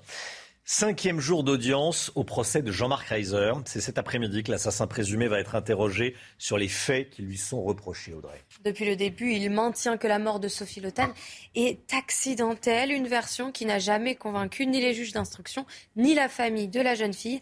Les explications de Noémie Schulz qui suit ce procès pour CNews. Au premier jour d'audience, Jean-Marc Reiser a réitéré ses aveux. Les faits, je les ai expliqués, je ne les conteste pas, mais il n'y avait pas d'intention homicide, pas de préméditation. La version de Reiser est donc celle d'un coup de sang. Il aurait frappé Sophie Le Tan par colère, sans volonté de tuer. Un scénario auquel la famille de la victime ne croit pas une seconde. Mercredi, le père de Sophie a dit sa conviction que Reiser avait prévu cet assassinat, décrivant l'accusé comme quelqu'un de très intelligent, rusé, capable de convaincre tout le monde de son innocence. Pour l'accusation aussi, Reiser a bien tendu un piège à la jeune femme qui pensait visiter un appartement après avoir vu une annonce sur le Bon Coin. Cet après-midi, l'accusé va donc être longuement interrogé sur ces faits. Il n'a eu jusqu'à présent la parole que très brièvement pour réagir notamment aux témoignages accablants de ses ex-compagnes. Reiser, très attentif au débat, prend beaucoup de notes, connaît par cœur certaines cotes du dossier. Il a visiblement envie de s'exprimer. Il tentera donc de convaincre les jurés qu'il n'a pas prémédité le meurtre de Sophie Le Tan, des faits pour lesquels il encourt la prison à perpétuité. Des contrôles routiers pour détecter les travailleurs clandestins. L'un de nos journalistes a pu assister à l'une de ces opérations. Ces contrôles ciblent évidemment des véhicules bien particuliers. Le but est de rechercher des étrangers sans ou avec de faux papiers travaillant sur des chantiers. Reportage de Florian Paume avec le récit de Marie Conan. Sur cette camionnette est inscrit le nom d'une société française de construction. Vous pouvez l'appeler votre patron s'il vous plaît? Quand les agents de police procèdent à son contrôle, ce sont des papiers italiens que lui présentent ses passagers. Mais bon, on a des faux, donc euh, je ne suis pas sûr qu'ils soient italiens.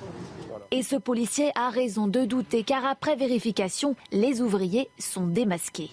Ce sont deux ressortissants albanais qui ne parlent pas un mot de français et qui sont trouvés, qui déclarent travailler pour un patron français, alors qu'ils n'ont pas d'autorisation de pouvoir travailler sur le territoire français. C'est notamment dans ce but, lutter contre la filière d'immigration clandestine, que cette opération a été organisée. Au total, 25 policiers aux frontières et 14 douaniers ont été mobilisés sur ce péage d'autoroute. Ils enchaînent les contrôles de camionnettes, mais également de bus. Douane, dans le cadre de recherche de produits stupéfiants, trafic de stupéfiants, contrebande de cigarettes. Et en ce qui concerne euh, la police aux frontières, on va rechercher euh, principalement les faux documents et euh, des étrangers en situation irrégulière. Pendant que les policiers s'attellent à vérifier minutieusement les pièces d'identité, les douaniers de leur côté contrôlent chaque bagage du véhicule accompagné de leurs chiens entraînés à la recherche de drogue. Sur 163 contrôles, 5 grammes de stupéfiants ont été retrouvés et deux étrangers en situation irrégulière ont été mis en garde à vue. Vous avez peut-être la chance de partir au bord de la mer cet été. Euh, pour que votre baignade se passe bien, l'agglomération Béziers-Méditerranée s'associe au groupe Suez. Un drone bateau est utilisé chaque jour pour contrôler la qualité des eaux. Il ah permet de prévenir les risques en cas de bactéries présentes dans la mer. Reportage de Jean-Luc Thomas, Alexandre Minguez avec le récit d'Éléonore de Vulpillère. Se baigner sans risque.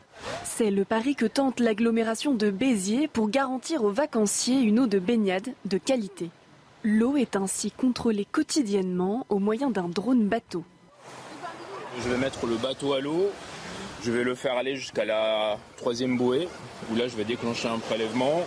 Le prélèvement va se faire via le tuyau euh, ici, euh, qui est directement relié au flacon. Et puis je vais faire revenir le bateau du chameau. Tous les matins, des agents prélèvent des échantillons d'eau sur les sept plages bitéroises. Les analyses sont ensuite effectuées en laboratoire à Béziers. La méthode de biologie moléculaire utilisée permet d'obtenir des analyses en trois heures. On fait le prélèvement le matin et vers 10h, 10h30, on a déjà les résultats. Et avant l'ouverture des plages, on peut prévenir les communes concernées de la qualité de leur eau. S'il y a trop de bactéries dans l'eau, l'information est transmise à la mairie dont dépend la plage infectée. Celle-ci peut alors décider d'interdire la baignade. Dans l'actualité également, et on en parle depuis le début de la matinale, la guerre en Ukraine, on l'a appris cette nuit, euh, des frappes russes ont fait 17 morts dans la région d'Odessa, au bord de la mer Noire. On a appris également cette nuit, par la voix de Volodymyr Zelensky, que l'Ukraine avait commencé à exporter de l'électricité de façon significative vers l'Europe, vers l'Ouest. On a le sentiment de revivre une sorte de guerre froide avec deux blocs, le bloc russe, le bloc et le bloc de l'Ouest d'ailleurs. Euh, Sergei Lavrov, le ministre russe des Affaires étrangères, a déclaré hier qu'un rideau de fer s'érigeait de nouveau entre la Russie et l'Occident. Il semblait le regretter. Est-ce qu'il a raison Est-ce qu'il a tort, général Clermont? Il y a un rideau de fer qui s'érige à nouveau? Le terme rideau de fer paraît un peu excessif. Hein. Il nous ramène euh, aux, années de la, guerre froide, euh, dans lesquelles il y avait une tension extrême entre l'OTAN d'un côté et, l'Union soviétique et le pacte de Varsovie de l'autre. Mais par contre, on est quand même rentré globalement dans une guerre froide qu'on peut appeler 2.0, avec des. Et ça, c'est la réponse, euh, en tout cas, euh, des Russes euh, à la, aux décisions du concept stratégique de l'OTAN. Les deux pays, à la fois, se réarment et, s'emploient à protéger leurs frontières. Du côté de l'OTAN, la force de réaction rapide va être multipliée par quatre. les Américains vont déployer des forces permanentes en Pologne, de nouvelles forces permanentes en Pologne. La Finlande devrait rejoindre le camp de l'OTAN euh, sauf si la Turquie continue à prononcer des menaces, parce que je vois que les Turcs continuent, ce qui rajoute 1000 km de frontières communes entre l'OTAN et, la Russie, ça devient compliqué. Mais maintenant, le, monde a, vraiment changé en 40 ans. Euh, L'URSS a disparu, il ne reste plus que la Fédération de Russie, quelques alliés du Caucase et puis un pays qui est la Biélorussie. Et en face, tous les pays du pacte de Varsovie, pratiquement en totalité, sont passés dans le camp de l'OTAN. L'OTAN, c'est 32 pays, c'est 1000 euh, milliards de, dollars de budget de défense par an, c'est une force considérable. Donc il y a un équilibre, il n'y a pas une volonté hégémonique de deux côtés. Euh, par contre, ce qui va peut se passer également, c'est que là, c'est un parallèle avec la guerre froide, c'est qu'il y a des guerres qui vont s'exporter ailleurs, puisque les deux blocs vont se neutraliser. On voit des guerres en Syrie, on voit des guerres en Afrique, la Russie est très présente en Afrique. Euh, et puis également se pose, se profile à l'horizon la question de la Chine, puisque le concept stratégique de l'OTAN a à la fois désigné la Russie comme une menace, mais identifie la Chine comme un, défi pour le futur. Donc on sent que euh, cette guerre froide, il ne faudrait pas qu'elle tourne en guerre froide mm. également avec la Chine. Général Clermont, merci mon général. Juste avant la, la santé, le point info tout de suite, Audrey Berthaud. 41 propositions pour que les urgences passent l'été. Telle était la mission flash confiée fermée par la Première ministre Elisabeth Borne au docteur François Braun. Après un mois de réflexion, le rapport est sorti. L'exécutif décidera des mesures qu'il souhaite mettre en place. Le festival des Eurocaines de Belfort n'ouvrira pas ses portes aujourd'hui. Un violent orage a balayé le site hier, causant d'importants dégâts. Sept blessés sont à déplorer, dont un grave. Les billets pour les journées d'hier et aujourd'hui seront remboursés. L'objectif pour les organisateurs est de rouvrir dès demain. Et puis le plafond des tickets restaurants repasse à 19 euros aujourd'hui. C'est donc la fin du plafond à 38 euros mis en place en juin 2020 après la crise du Covid. L'utilisation des tickets restaurants avait également été facilitée en dehors des jours ouvrables. Cette mesure prendra également fin aujourd'hui. Merci Audrey. 9h moins le quart, la santé. On va parler du mal de dos tout de suite. Docteur Brigitte Millot avec nous comme tous les matins. Vous nous parlez ce matin, donc Brigitte, d'un traitement euh, qui pourrait bouleverser la prise en charge du mal de dos. Expliquez-nous. Même excessivement fréquent. Hein. Là, on va parler d'un mal de dos qui devrait finalement toucher tout le monde. C'est ce que l'on appelle la dégénérescence, une discopathie, c'est-à-dire une maladie des disques intervertébraux. Je, vais vous montrer tout ça en image. En fait, vous savez, dans la, notre colonne vertébrale, c'est un empilement de vertèbres. Ces vertèbres sont là pour protéger notre moelle épinière, évidemment. Ces vertèbres, entre chaque vertèbre, comme on le voit très bien sur cette image, il y a ce que l'on appelle un disque intervertébral. Ce disque intervertébral, il est essentiel. C'est un amortisseur, c'est comme un coussin, si vous voulez, qui va permettre euh, à, nos vertèbres de pouvoir bouger dans tous les sens. Hein. Il faut absolument que ce soit mobile, notre dos. Et ce disque intervertébral, il est constitué euh, de cartilage. En son centre, il y a un disque un peu plus, un peu gélatineux comme ça. Il est, souple, il est, il, est bien douillé. Il va nous permettre comme ça de bouger dans tous les sens sans aucun problème. Sauf que ce ça, c'est quand tout va bien. Voilà, ça c'est quand tout va bien. Là, on voit bien euh, qu'il y a aussi donc la moelle épinière qui passe derrière et des nerfs qui sortent de chaque, chaque côté, des nerfs rachidiens, des nerfs du rachis qui sortent de chaque côté. Que se passe-t-il avec l'âge? Bah, Avec l'âge, ce disque, comme tout le reste, il va vieillir, il va se déshydrater, il va se fissurer, il va s'abîmer, et on va voir tous les, différents stades, si vous voulez, qui peuvent évoluer. Et c'est quasiment inexorable. C'est pour ça que je dis que cette discopathie dégénérative, elle touchera finalement quasiment tout le monde. Encore plus ceux qui ont des problèmes de surpoids, ceux qui, font des, qui ont un travail difficile, ou alors de rester assis trop longtemps aussi, c'est très mauvais, notamment au niveau des, des euh, donc voilà les différents stades. En haut, vous avez un disque normal. Ensuite, on, voit qu'il commence un petit peu à, s'amincir.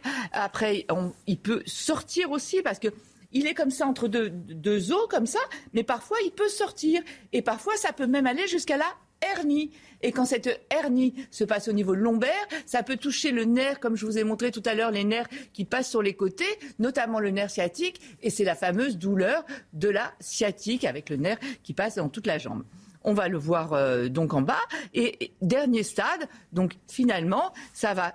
Le disque est complètement pincé. Vous voyez entre là-haut où il était bien épais, etc., qui servait bien d'amortisseur, et en bas, il est complètement pincé. et ça peut même aller encore plus loin. On va le voir sur l'image suivante. Regardez donc à gauche un rachissant, à droite une discopathie, c'est-à-dire qu'à la fin, c'est carrément, il n'y a plus de disque, et ce sont carrément les deux vertèbres qui vont frotter comme ça les unes contre les autres. Et ça peut même euh, provoquer pour se défendre, bon, vous imaginez la douleur que ça peut faire quand même, hein. euh, et ça peut même provoquer pour se défendre des petits becs de perroquet, c'est les petites excroissances osseuses. En fait, nos vertèbres, pour se défendre, vont essayer de mettre une distance les unes contre les autres, mais en fait, mauvais résultat parce que ça fait des petits ce qu'on appelle les becs de perroquet. Je ne sais pas hmm. si vous en avez déjà entendu parler. c'est des petites excroissances osseuses comme ça et qui font encore plus mal. Résultat, on va le voir, ça fait très mal. Et surtout, on n'a quasiment pas de traitement. Les traitements, c'est quoi? C'est des antalgiques, des anti-inflammatoires, des séances de kiné. Euh, on, après, il y a... ne sait pas remplacer le disque Alors, on sait, mais après, vous vous rendez compte, il n'y a plus de mobilité. Donc là, l'idée de ces chercheurs, des chercheurs américains, ils ont eu l'idée de, ils se sont dit, il faut qu'on remplace, mais comment faire sans ouvrir, etc. Et ils ont trouvé un gel. C'est, je vous ai parlé d'un coussin tout à l'heure. Hein, je vous ai dit que le disque c'était un peu comme un coussin. Oui, eh bien, à force de vous asseoir sur un coussin, bah, il fait un peu comme le disque, il s'aplatit, etc. Eh bien, votre coussin, quand vous y tenez, quand vous voulez le garder, vous allez le rembourrer. Vous, allez le refaire. Eh bien, c'est un petit peu la même chose, sauf que là, ils ont une idée extraordinaire, c'est de se dire, je ne veux pas opérer pour remplacer le disque, ce qui se fait, hein, ce qui existe. Là, ils ont trouvé un gel qui a les mêmes propriétés que le disque, c'est-à-dire qu'il va pouvoir amortir les chocs, etc., etc. Mais surtout, l'idée extraordinaire, c'est de le chauffer pour le rendre liquide. Là, on l'injecte avec une seringue, donc sans opérer. On l'injecte simplement avec une seringue, une aiguille un peu grosse évidemment, on l'injecte et une fois arrivé à la place, il va remplacer le disque, mais en gardant les mêmes propriétés. Il va pouvoir amortir.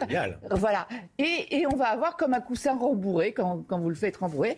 Et donc, ça a été testé. On en est où? Parce que là, il y a des dizaines de milliers de ah, personnes qui ah, écoutent le docteur Brigitte Millot. Euh, est-ce que ça peut fonctionner pour moi? C'est vraiment, euh, euh, c'est sûr que c'est plein d'espoir. C'est hein. ultra confidentiel pour l'instant. Pour l'instant, le, ça a été approuvé par la FDA.